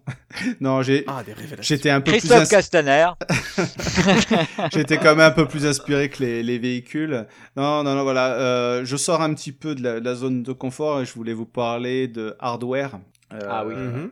Là, on est plus dans les années 90, un film américain euh, et un film que je trouve intéressant à, à plusieurs titres. Et c'est un titre qui devrait faire plaisir à Bilou parce que euh, c'est considéré plus ou moins, on va dire par les amateurs et par les fans, comme euh, une version plus ou moins officielle de euh, Judge Dredd euh, par certains aspects. Euh, et c'est un film, je trouve, et je vais vous expliquer pourquoi, un film qui ressemble aussi beaucoup à, au manga Gun, où ils ont fait une adaptation Mhm. il n'y a pas longtemps, la Alita. Oui. On est vraiment voilà, dans une société post-apocalyptique, enfin, dans une société, on va dire, post-nuke, et on est encore même plus dans le, euh, comment on va appeler ce terme, euh, euh, où on utilise de la technologie, là. Cyberpunk. voilà, de la cyberpunk. Je trouve qu'il y a pas mal d'influence de ce côté-là. Euh, le film commence sur une- un type qui va dénicher des, des morceaux de, de robots euh, euh, en plein milieu du désert. Il va découvrir un squelette quasiment entier de robots qu'il va vendre à un type. Et il y a un type qui va l'acheter pour sa copine, qui est une artiste et qui voudrait faire, je sais plus, une sculpture euh, euh, vis-à-vis de ce robot. Et ce qui va se passer, c'est que finalement, ce robot euh, est plus ou moins une sorte d'ancien robot de combat. Et, il va s'avérer tout au long du film, tout du moins dans une seconde partie, plus ou moins malveillant envers, envers les personnes qui vont être à ses côtés. Et c'est un film qui est intéressant pour euh, plusieurs, euh, plusieurs raisons. Donc pour l'univers qui dégage, euh, je pense que dans les années 90, alors je, je vais mettre pareil un petit peu des pincettes, euh, cet esprit-là euh, de post-nuke, de, euh, de, de, de ce type de film n'a pas été tellement représenté. On est dans un film qui est extrêmement rouge, avec une photo qui est extrêmement jaune, extrêmement rouge, c'est extrêmement ocre. C'est un film qui est très sombre aussi. Alors, je pense que c'est aussi un peu une petite technique pour masquer bah, les décors, le, le robot en lui-même qui, qui présente voilà, pour masquer un petit peu Mm. le faible budget. Euh, mais c'est un film qui est aussi plus ou moins, on va dire, entre parenthèses, euh, autorisant. Je vais, je vais vous expliquer ça, c'est-à-dire que le, on est quand même dans un film d'action, un film d'horreur, un film de science-fiction, mais il y a quand même, euh, le réalisateur n'oublie pas de nous apporter une certaine dimension christique sur euh, certains plans, sur, euh, sur certains passages. Euh, Il y a aussi cette volonté de, de faire des plans qui sont très artistiques, en jouant beaucoup avec la lumière, avec l'éclairage. Et le réalisateur sait très bien jouer avec ces, ces couleurs ocre dont je vous parlais tout à l'heure. Et c'est un film qui visuellement est très intéressant, qui est un petit peu, peut-être je pense pour certaines personnes, assez perturbant parce que c'est un film qui, a- enfin, qui est assez clipesque. C'est-à-dire que c'est un montage qui est très très rapide, euh, et mouvements de caméra qui sont assez vifs. Euh, et pour en revenir à la question principale, euh, le méchant, euh, donc qui est le robot, je trouve très impressionnant. Il est souvent filmé en gros plan et c'est cette deuxième partie qui se situe quasiment exclusivement dans un appartement qui est une sorte de huis clos euh, stressant et horrifique. Et voilà, c'est un film que je vous conseille énormément et qui est vraiment pas évident à trouver encore, qui s'est perdu. Je crois qu'elle avait été éditée il y a quelques, enfin il y a longtemps en DVD, qui s'est plus ou moins perdu dans les bacs de supermarché. Euh, C'est celui qui est sur la jaquette de ton, euh, de ton livre euh, Cyborg versus Android, c'est ça, non? Ah, pas du tout. Non Non, Ah, non, là, là, là, on parle d'un film qui est, qui, a qui est sorti dans une édition DVD pirate en. France euh, sous Ouais. le titre de Genetic Warrior, je crois. Mhm. Ou Genetic Man, c'est pas ça Euh, Non, Genetic. Warrior, et qui est ressorti en édition Blu-ray pirate toujours, mais qui a été vendu à la Fnac, hein, c'est un bootleg, Ouais, hein. Pas de souci. Euh, en version Blu-ray, et qui est d'ailleurs un très bon master, hein, et un, un disque pressé, hein, c'était pas un disque, voilà, et qui était disponible à 4,99€, donc il, est- il est assez aisément trouvable. Et qu'est-ce que tu en penses de ce film, Claude? Ah, moi j'aime beaucoup cette dimension ouais, clipesque et euh, surtout le, le final qui est- c'est littéralement un opéra quoi. hein. Ah mais c'est ça, on a plus ou moins 45 minutes, mais euh, non-stop de poursuites, d'actions. euh, ça s'arrête très très peu, quoi. Voilà, Oh, y, y il y a une scène de douche aussi, hein, si mes souvenirs sont exacts, qui est, qui est, qui est plutôt sympa. Ouais, carrément. Et euh, c'est euh, non non c'est un bon film. Alors après euh, euh, ouais il, il faut le voir sur le Blu-ray. Prenez pas le DVD euh, pirate, mais prenez le Blu-ray pirate parce que le, le DVD pirate c'est une copie de VHS et, et on n'apprécie pas les qualités esthétiques du film alors que sur le Blu-ray vraiment on- Et donc le Blu-ray s'appelle Genetic Warrior. non le Blu-ray s'appelle vraiment Hardware.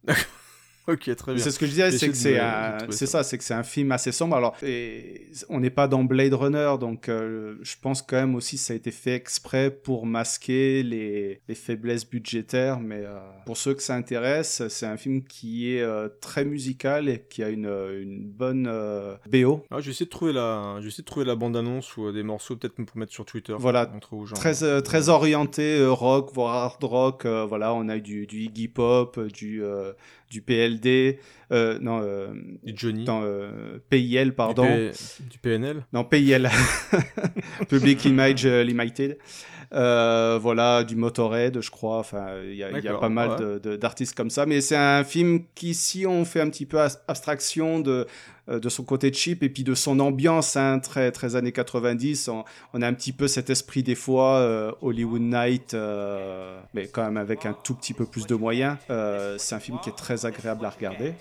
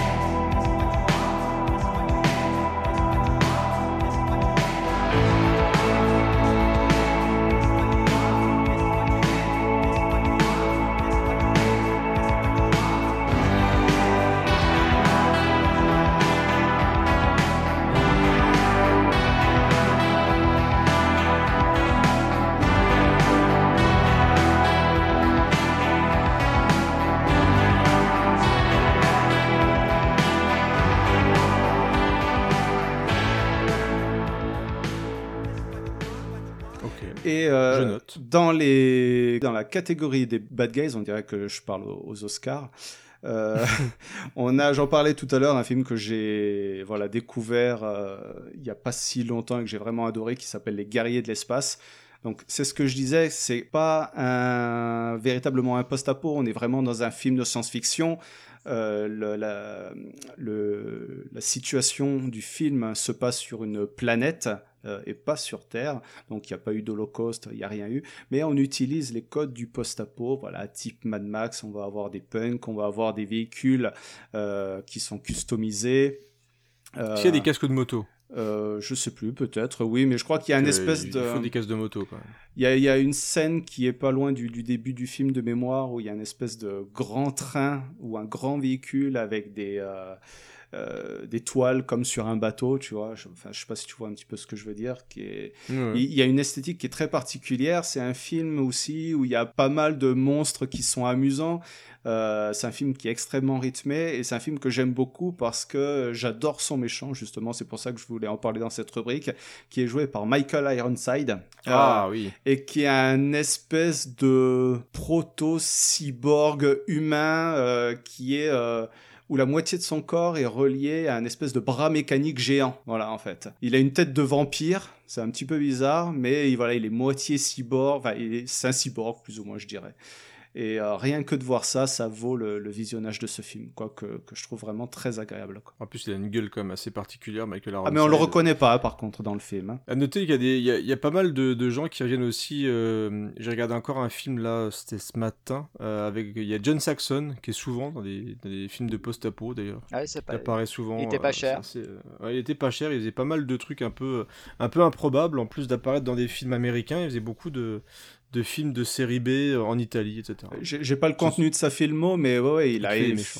il a joué dans énormément de, de Giallo, de Polar, de... Tout à fait. Impressionnant, Ouais. quoi. J'aime bien John Saxon, j'aime bien sa gueule. Euh, Claude, les méchants, les méchants dans les post-apo. Ah, les Est-ce qu'il y a des méchants méchants- marquants pour toi? Les méchants, très Les, les méchants. méchants, très méchants, il y en a tellement dans la vraie vie. Elles ont vraiment besoin de les voir dans les post-apo, voyons. Bah ouais, mais là, on, on les voit se faire buter, c'est cool. Ouais, je sais pas, ouais. Non, il y a, bah, il y a celui de, de Mad Max 2, hein, Humungus. Forcément, euh. au Mongoose, ouais. Euh, y a, bah, je vais parler des exterminateurs. On a un formidable méchant, là, Crazy Bull, là. Crazy Bull, oui. Ouais, qui est, qui est aussi énorme. Ouais, je les aime bien, ces méchants, là, comme ça. euh. Souvent très exubérant, très extrême dans les. Très, euh, très, ouais, c'est euh, des brutes épaisses. Euh, voilà. euh. Après, c'est vrai qu'il y a le côté gourou aussi que j'aime bien. Mhm. Mais finalement, moi, ce qui m'intéresse le plus, c'est pas tant le, le, le méchant lui-même, parce que euh, c'est plutôt le, le fonctionnement des, des meutes. C'est-à-dire le. Tu, tu vois très rapidement que ces, ces grands méchants ont assemblé euh, une armée de clampins autour d'eux euh, pour faire Ouais, le sale boulot. les ouais. Gros teubés, ouais. Et, euh, et alors bon, ça, ça après c'est, on va dire, on va devenir sérieux. c'est un peu personnel. Je, je crois que, tu sais, il y a, y a John Carpenter qui dit, euh, j'ai vu le mal dans, dans les yeux et, euh, et je sais ce que c'est. Euh, moi, j'ai un peu la même impression, c'est que je pense que de toute façon, le, la face sombre de l'humanité, c'est le, le- la meute. C'est-à-dire les phénomènes de groupe. Ouais, bon, on où- le voit sur les réseaux sociaux. Ouais, hein. où tu vois que finalement, euh, des gens qui peuvent être individuellement euh, pas forcément méchants, pas forcément cons, peuvent euh, devenir, euh, voilà, une sorte de, de monstre. tout ça entraîné par leur phénomène de groupe. Et d'ailleurs, quand tu regardes l'histoire, tu vois le nazisme, etc.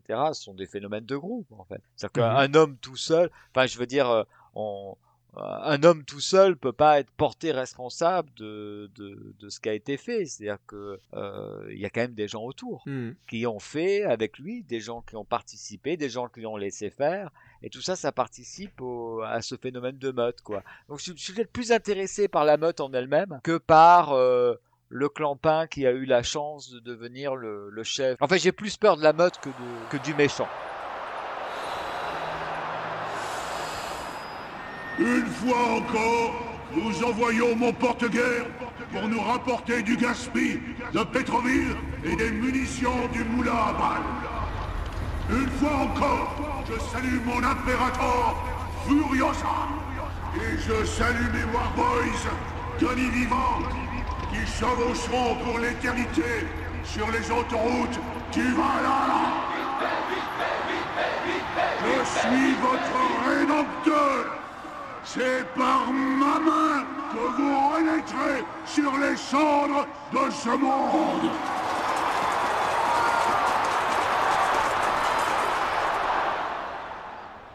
Et donc c'est ce que t'aimes dans généralement dans les dire les, les méchants de films post-apocalyptiques ou même les méchants en général, c'est plus le ce qui entoure le méchant plus que le méchant lui-même qui. Je dirais c'est plutôt le mécanisme Mm. qu'on voit de domination du méchant sur cette meute et, et sur sa faculté, sur la faculté de l'être humain à, à- à accepter les euh, euh, le- les règles d'une meute. Mais ça, c'est c'est euh, je, je pense que c'est ça va au-delà. Enfin, c'est sans doute quelque chose qui mélange la psycho et la socio.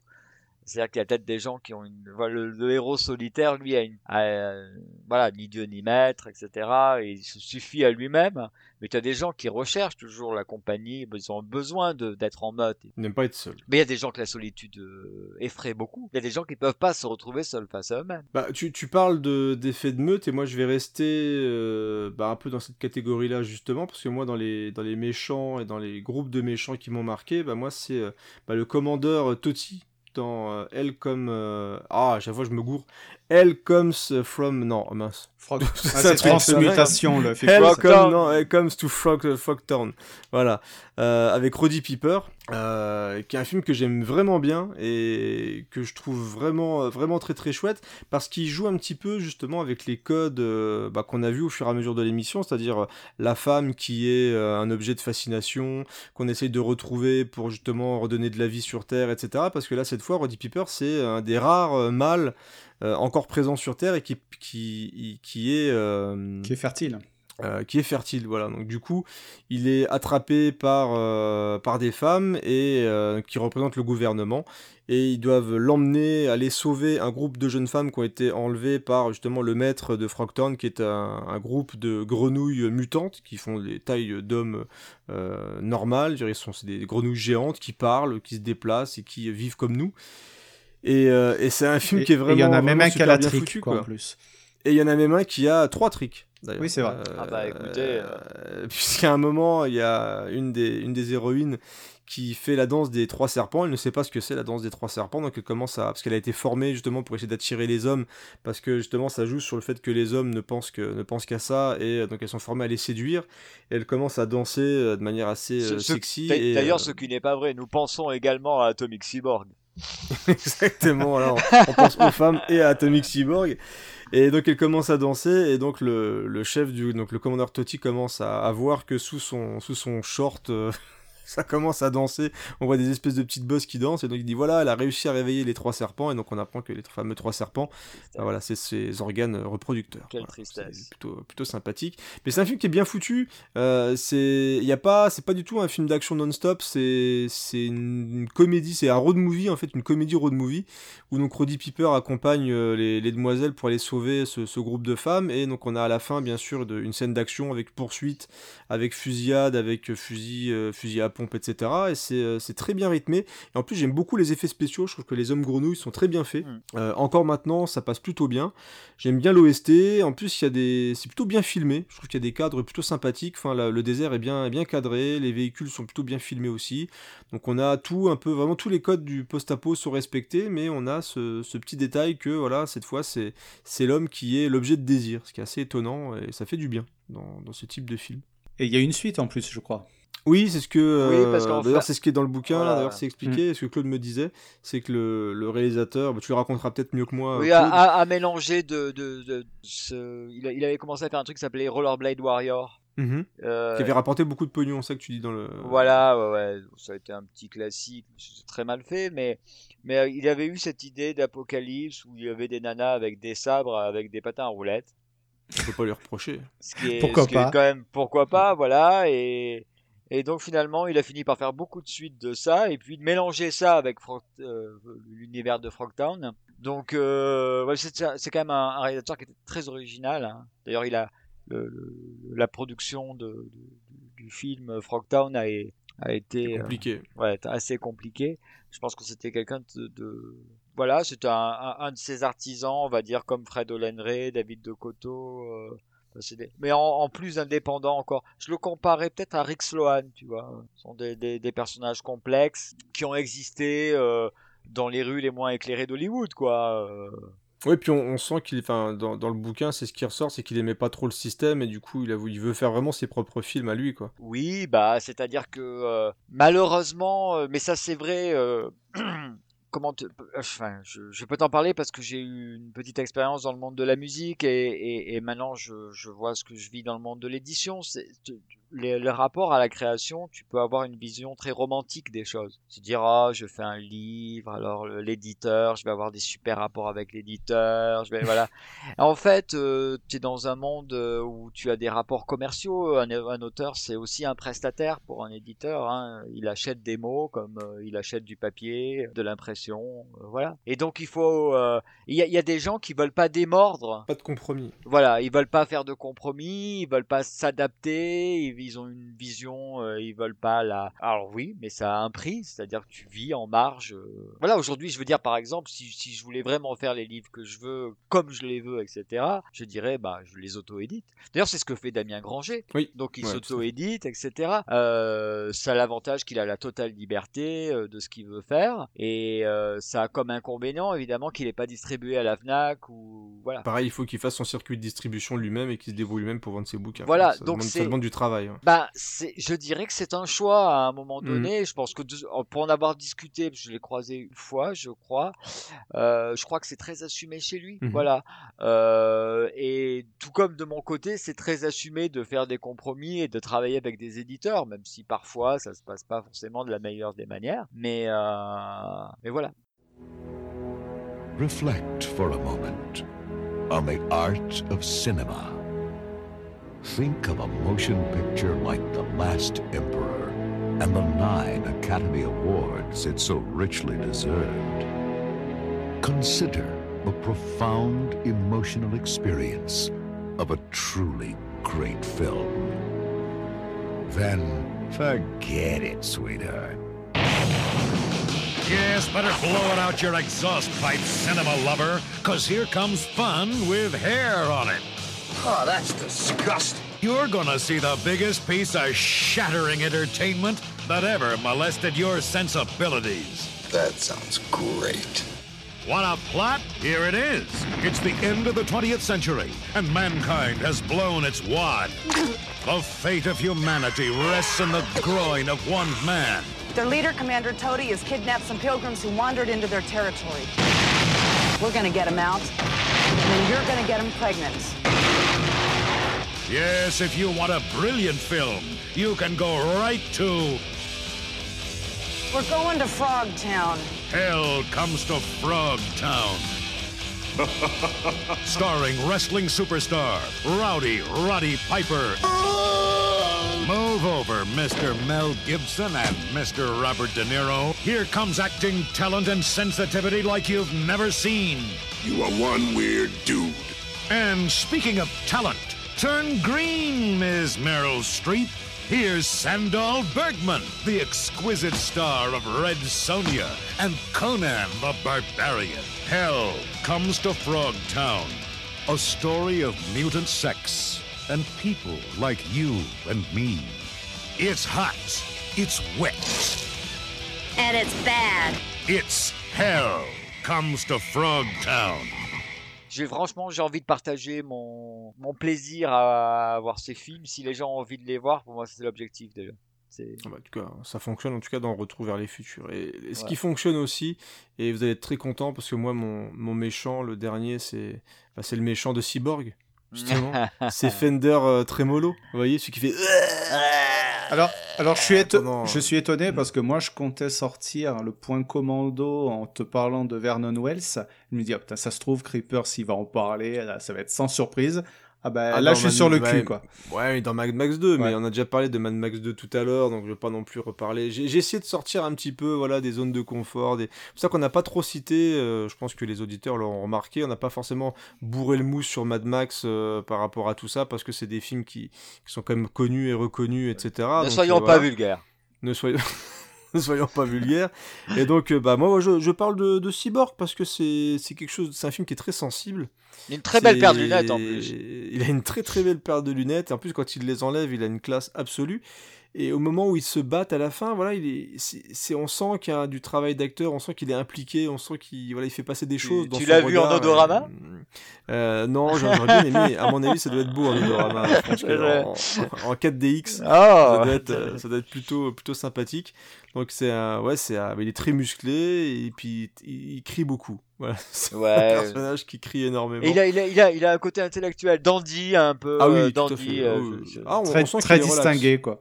Ah oui, c'est vrai. quelqu'un de très très relax. Bah écoutez les amis, on, on a fait un petit peu euh, le tour en tout cas de ce qu'on avait à dire sur le, le post-apo de la grande époque. hein. On a parlé des origines du post-apo, des, beaucoup des, des post-apo des années 80, un petit peu 90. Mais j'ai envie de, de voir avec vous, avant de, de terminer cette émission, un petit peu euh, bah, où en est le, post-apo, dire est-ce que c'est euh, définitivement mort ou est-ce qu'on sent quand même un, petit rebond? Parce qu'il y a quand même pas mal de choses qui se passent, je trouve, moi, dans l'univers du, post-apo. Donc, euh, j'ai noté quelques petits films comme ça, puis on, va pouvoir en discuter tous ensemble. Mais c'est vrai que depuis, parce que ton bouquin s'arrête en 96 avec la sortie de Los Angeles euh, 2013. Oui, oui. Euh, et donc on, on a eu quand même entre temps bah, La Route, l'adaptation du bouquin. euh, Vigo bouquin d'ailleurs. euh, j'a- j'adore, j'adore le bouquin. Que j'ai dé- Très que j'ai beau. découvert hein, euh, pour, euh, pour l'émission et que j'ai beaucoup bouquin aimé. ou le film Euh, le film. Le film. En tout cas, moi, moi, je vous conseille aussi le bouquin si vous pouvez. C'est vraiment très très bien.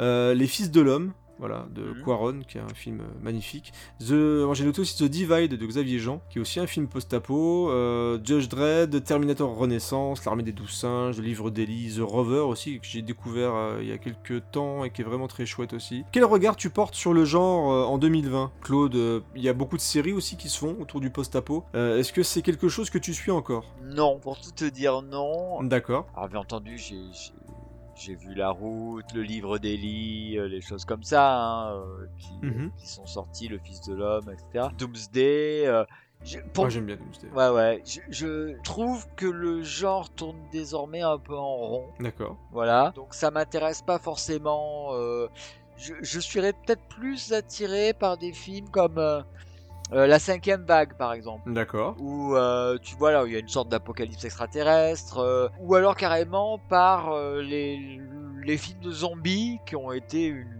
partie euh, substantielle des, des films post-apo euh, actuels. hein. Ah bah qui sont revenus depuis le remake de de c'est quoi c'est Dawn of the Dead. Oui, voilà, de 28 ne jours plus fait- tard, Ça hein. ne faiblit pas. Ouais, 28 jours plus tard aussi, euh, ça ne faiblit pas. Voilà. Bah, c'est vrai qu'en plus 28 jours plus tard a vraiment profité de cette imagerie post-apo avec on en parlait tout à l'heure des, des- de la ville de Londres complètement vide, le fait de, de, de suivre des survivants après cette vague-là de- d'épidémie.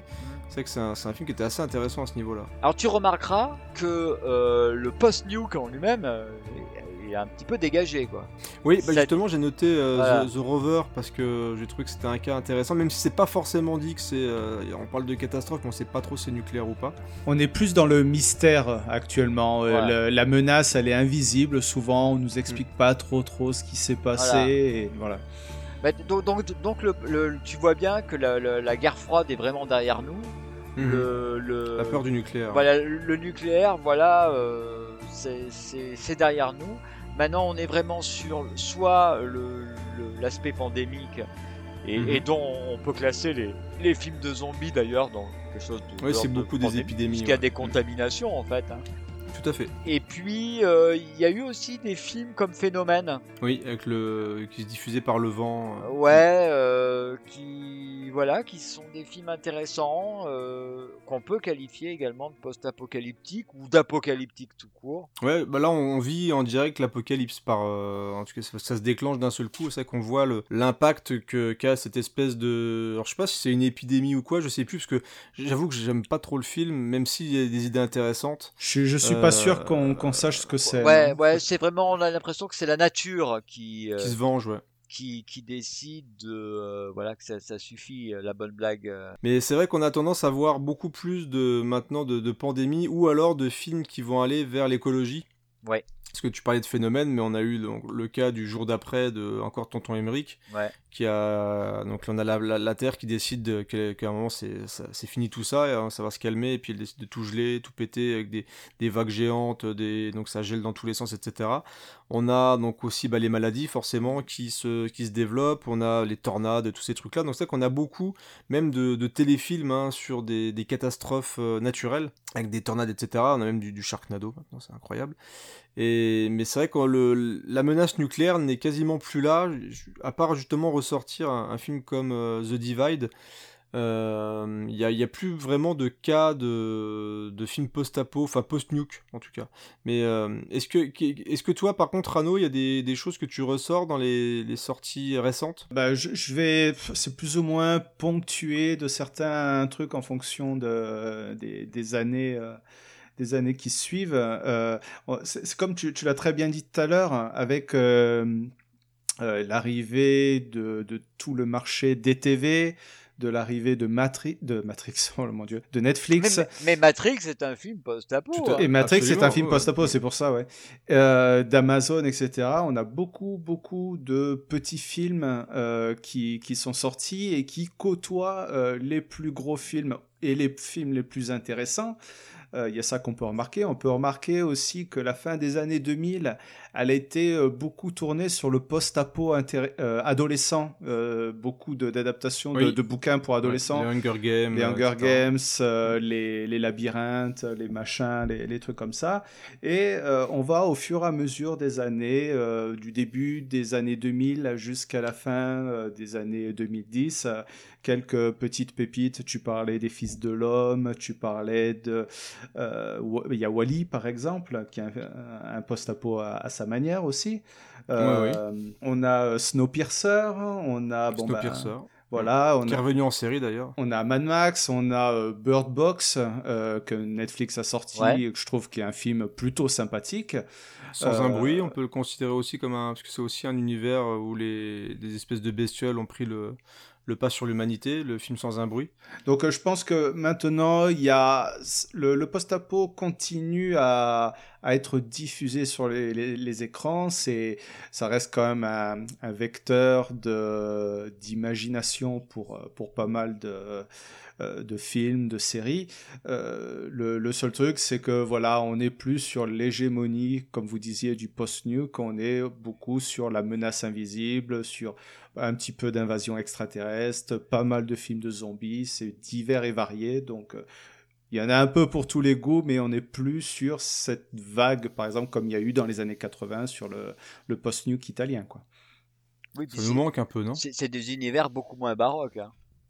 Ah bah, ouais, bah c'est moins oui. c'est plus sérieux. J'ai envie de, de dire un petit peu, même s'il y a des trucs encore qui gardent un peu de folie, mais on est quand même plus sur des films qui, alors pas tous, mais des films qui se prennent beaucoup plus au sérieux. Un film comme La Route, c'est pas du Mm. tout la même ambiance que ce qu'on pouvait avoir euh, dans un film italien, euh, même si quelques-uns étaient un peu plus sérieux dans les années 70. On est clairement sur quelque chose de beaucoup plus réaliste, enfin qui se veut en tout cas réaliste. C'est vraiment la fin du monde, là où on voit que l'homme est bien sûr un, loup pour l'homme et que c'est plus un, un travail de survie contre, contre l'humanité en elle-même que contre des créatures ou des trucs comme ça assez, assez chelous. euh. Mais, mais euh, si on regarde bien, euh, c'est fini pour le western. ouais. C'est, Oui. le, le western est Ouais. terminé et par la même occasion, le nouveau monde est terminé. Donc, je trouve que les post-apo aujourd'hui sont beaucoup plus pessimistes que ce qu'ils le- été. Oui, c'est pas faux. Il y a beaucoup moins, enfin, beaucoup moins de messages d'espoir, je sais pas, mais c'est vrai qu'on on sent en fait dans ces films-là euh, beaucoup plus d'insécurité. Dire, euh, même si dans un film comme Le, Le Fils de l'homme, t'as la, la petite touche d'espoir, mais on sent quand même une humanité un peu en fin de parcours qui sait pas trop où elle va. Et d'un seul coup, vraiment, ce- cette pandémie ou cette catastrophe naturelle, etc., va peut-être essayer de relancer une, machine qui était un petit peu grippée. Et on voit aussi beaucoup maintenant dans, les films, peut-être plus qu'à encore qu'à l'époque, cette peur de la technologie. Et euh, Terminator l'avait fait un petit peu euh, déjà dans les années 80, euh, jusqu'à le, pousser en post-apo complet sur le Renaissance.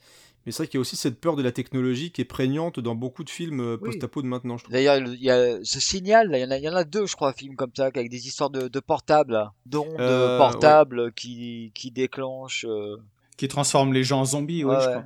Takeshi Miike, je crois que c'était un, il y a un- même un bouquin de Stephen King d'ailleurs. Oui, voilà, mais il y a eu une adaptation d'un d'un bouquin de Stephen King et il y a eu un film euh, euh, il y, a, il y a quelques années euh, qui était un petit peu sur ce même, qui trans, euh, euh, des, des, des ondes portables qui transformaient en zombies ou qui te rendaient fou. Mais je pense qu'on va encore avoir droit avec le Covid. Je pense vraiment qu'on aura. Bah, ça encore commence, des- hein. Charles Band a remonté. euh, Tout à fait. Ouais, un- un- oh putain. Euh, oh, bah, excusez-moi. Oh, Il est, il est fort, hein, il est fort ce Charles. Ouais, donc avec cette histoire de virus cannibale, bon, Ouais. j'ai j'ai commencé à regarder, j'ai lâché l'affaire parce que c'est quand même vraiment pas très bon. Mais, mais je pense que ça trahit aussi notre époque, quoi. Tout ça, je pense que euh, euh, les, créateurs et les gens, globalement, ont la conscience plus ou moins euh, euh, assumée qu'on on sent qu'on part pas vers le meilleur. D'ailleurs, si tu regardes bien aujourd'hui, enfin, je trouve que depuis le 11 septembre, même le, cinéma catastrophe américain, il a pris une claque. Hein. Oui, oui, je je suis- je suis complètement d'accord avec ça. Enfin, quand, quand tu prends, euh, c'est c'est Cloverfield, hein, peut-être le film qui a, je sais pas si tu vois que le film. hein, Ouais, ouais. Qui, de DJ qui- Abrams. ouais, qui est carrément, je pense, le, le Enfin, produit par DJ Abrams. Ouais, ouais, le, le film le plus peut-être euh, qui, qui parle le mieux du 11 septembre en fait. Bah, qui, est- qui symbolise pas mal, en tout cas, l'attaque, une attaque inconnue, les Oui, voilà. qui ouais, ça, euh, Enfin, je veux dire, quand tu vois des, des, des passages de Cloverfield et que tu vois des images qui ont été prises par les gens ou par Ouais, les caméramans, ouais. c'est assez impressionnant, c'est assez proche. Et euh, ouais, je pense que on, comprend que maintenant cet apocalypse, il est à portée de main. Je veux dire, euh, ce qu'on a vécu euh, par rapport à ce qu'on a pu voir dans des films comme Contagion ou euh, Alerte, etc. ce qu'on a vécu avec le, le Covid, finalement, c'était pas très éloigné. hein. surgissant du fin fond des âges. Ils ont l'intelligence, la puissance, l'agilité. Ils n'ont qu'un seul défaut. Ils ne nous aiment pas.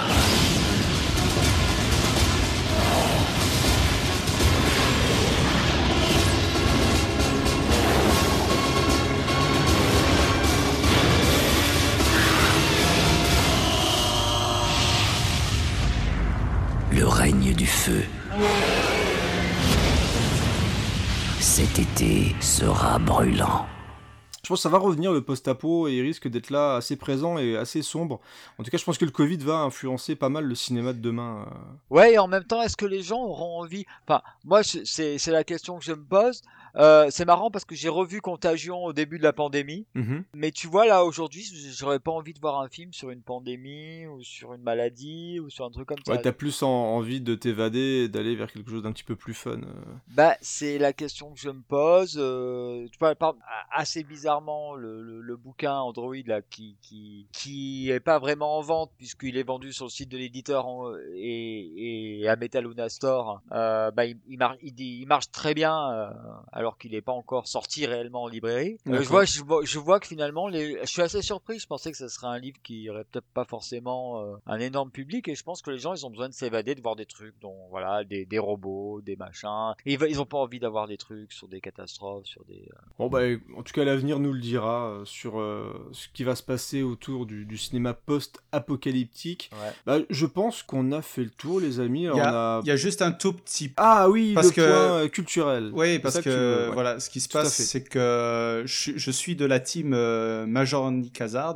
C'est que j'aime bien te couper, donc euh, aujourd'hui Mais t'as raison, pas- coupe-moi, parce que oui, tu m'avais dit que tu voulais euh, parler un petit peu justement de ce qui entourait le post-apo autre qu'au cinéma. Non, voilà, C'est- c'est, je, je voulais embrayer un petit peu en disant que, bon, si maintenant on trouve que euh, le cinéma post-apo est assez calibré, je trouve qu'il y a quand même aussi un secteur qui se démerde pas mal encore, même euh, à l'heure d'aujourd'hui, c'est toute l'industrie du jeu vidéo.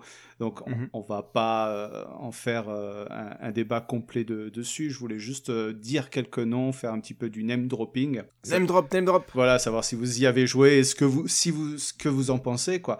C'est vrai que quand on parle de post-apo niveau jeu vidéo, il y a beaucoup Fallout qui ressort. Il y a la série des métros. Euh, que, que je Ouais, trouve qui est très euh, bien. très excellent ça, très sympathique.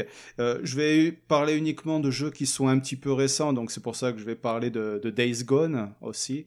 de, de Last of Us, donc où il y a le 2 là qui est sorti ou qui va sortir dans Qui dans sort le très peu de 19. temps. Mm. Euh, voilà. 19 juin. Euh, dans le post-nuke, on a euh, le jeu Stalker hein, qui a été euh, Mm. développé euh, suite, enfin pas suite, mais qui parle de, de l'accident de Tchernobyl. Tchernobyl, mm. On a l'adaptation de Mad Max. Qui est, qui est vachement sympa. hein. qui est vraiment très bien. Mm, très cool. J'ai un vrai coup de cœur aussi pour le jeu Horizon Zero Dawn, dont il se Ah, murmure. Ne sera pas d'accord avec toi. Ouais, ça je sais, ouais.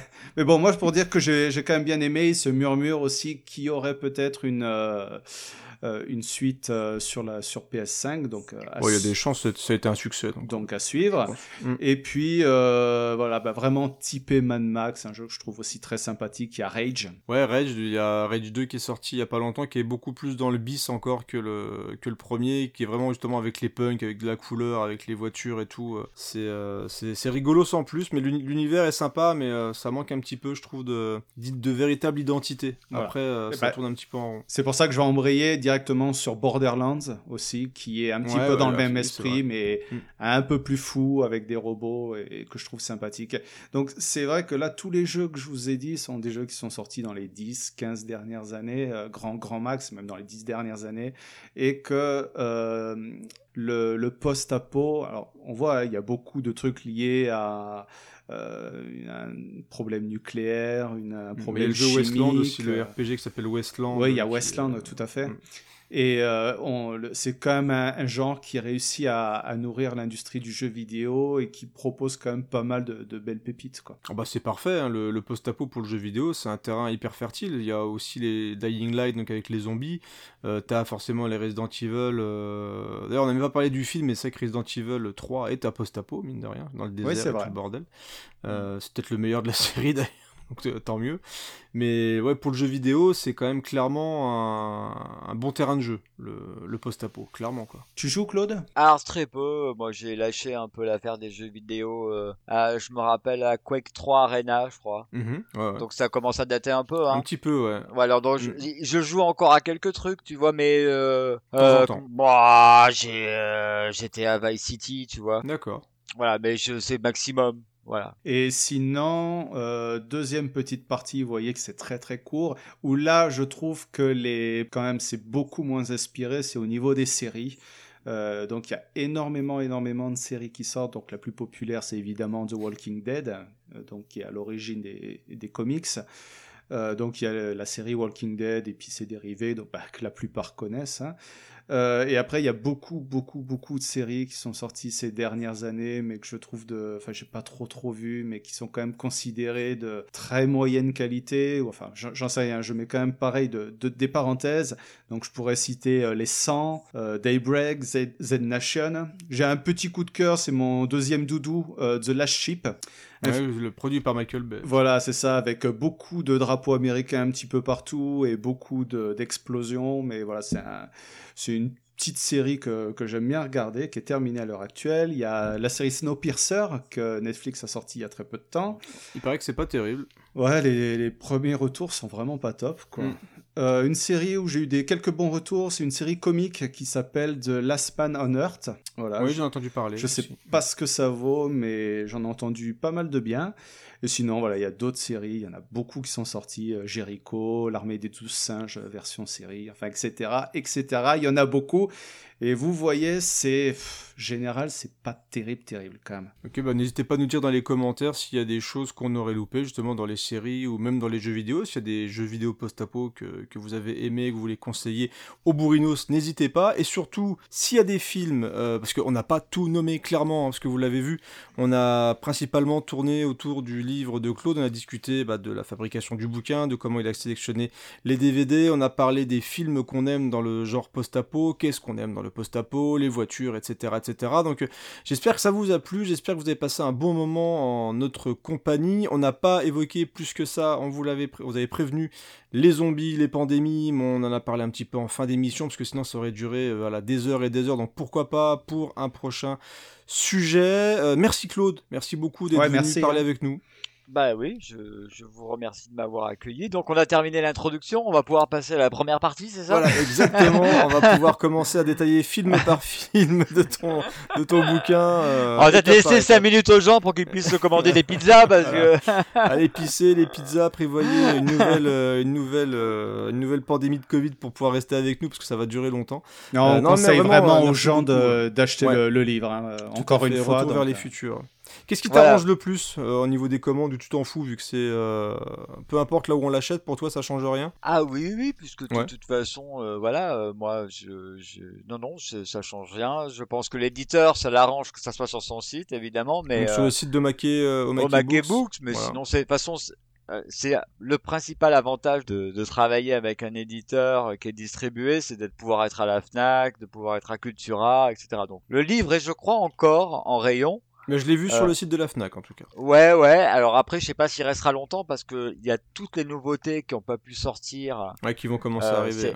Qui arrivent là maintenant, donc ça va bousculer dans les rayons. Je pense que les, les, les livres qui sont qui ont déjà quelques mois vont sûrement euh, euh, faire du retour. Donc euh, voilà, si vous voulez le- l'acheter en boutique, c'est peut-être le moment d'y aller avant qu'ils arrivent. Donc profitez-en, allez vous promener un petit peu, vous demandez donc Retour vers les futurs de Claude Gaillard et vous verrez c'est plutôt chouette quand le post-apo prédisait l'avenir chez Omake Books. Que te- je fais Laurent Ruquier. Oui, c'est vrai, ouais, ouais. tu vois, c'est alors n'hésitez pas, allez acheter le bouquin. oh, non, franchement, franchement c'est chouette. Moi, ça m'a vraiment bien accompagné pendant le pendant le confinement et vous aurez plein de Et il y a un film films avec, parfois plus. à regarder. Et en plus, il Oui. y a le film Le Drive-In de l'enfer qui est donc exclusif en Et- France. Euh, tu voulais rajouter quelque chose, Claude? Oui, il y a même pour les pour ceux qui ont euh, qui, qui euh, s'intéressent aux, aux échauffements climatiques, il y a les deux dernières pages qui sont dédiées au cinéma X. Ah, Parce qu'il y a à du fait. cinéma X post-apo. Là, ça Mais tu sais m'intéresse. J'avais envie de, justement, en lisant le- l'article sur Café Flèche, bah, je me dis, tiens, j'ai quand même envie de jeter un œil. Alors oui, alors surtout euh, que il y a Michel Bauer dedans. Tu vois qui c'est? Non, je ne sais pas qui est euh, Michel Bauer. Non. Michel Bauer, C'est la sœur d'Axel Bauer, peut-être? Ou de Non. Jack Bauer aussi. Non plus. C'est une fille qui a joué dans. C'est une des Scream Queens des années 80. Enfin, de- des Scream Queens vidéo des années 80 qui a joué dans, dans pas mal de films de Fred O'Lenry. Elle joue dans Hollywood Chainsaw Hooker. On la voit sur l'affiche d'ailleurs. D'accord. Ah oui, d'accord. Donc c'est. Ah, une brune une- bouclée, là, c'est ça? Voilà, qui a- on retrouve dans plein de films. euh, Après, il fait genre, il connaît pas, lui. Ah, bravo. tiens. Voilà, ouais. Ouais, un malin. ouais. Et donc cette fille-là a, a fait euh, donc de, de la série B de, de- de- des films d'horreur et puis elle a euh, également fait une petite euh, carrière dans les films érotiques voire pornographiques mais elle avait comme particularité de ne pas faire de scène X. Et. Donc là Mm. elle est oui elle était elle avait une doublure corps. D'accord. Et donc vous verrez donc c'est assez bien fait puisque elle est l'héroïne de ce film fait Flèche et euh, c'est pas son corps que vous allez voir dans les, les scènes X. Ouais, bah, il m'a donné envie. Donc, c'est Fred Pizza Ferrato qui fait la critique de euh, Café Flèche. Donc, euh, Voilà. oui, il y a aussi une partie, euh, eff- effectivement, Cinéma X à la fin euh, du bouquin. euh, avec des jaquettes un petit peu bizarres de chez Blue One, etc. Euh, donc, merci Claude. Voilà, j'espère Eh que tu as ben, passé merci. un bon moment. Ah bah oui. Euh, et puis, bah, la porte est ouverte si tu veux repasser, euh, parler d'autres je, choses. je préfère sortir par la fenêtre, ne t'inquiète pas. sans, sans problème. Euh, en tout cas, camarades Bourrinos, on se donne rendez-vous bientôt pour de prochaines euh, émissions. Voilà, on a loupé euh, le mois de mai, mais vous avez eu un gros dossier sur Resident Evil, donc euh, voilà. On va dire que le mal est, est réparé. Donc euh, bientôt encore un gros dossier pour clôturer, on va dire, la saison, parce que voilà, chez nous, on sait pas trop comment on parle en saison, pas saison. Enfin bref, n'hésitez pas à commenter l'émission, surtout euh, nous rejoindre sur Discord, etc. pour discuter avec nous. Vous savez qu'on est actif sur les réseaux sociaux. Et donc on n'a plus qu'à se dire au revoir et à bientôt. Salut Salut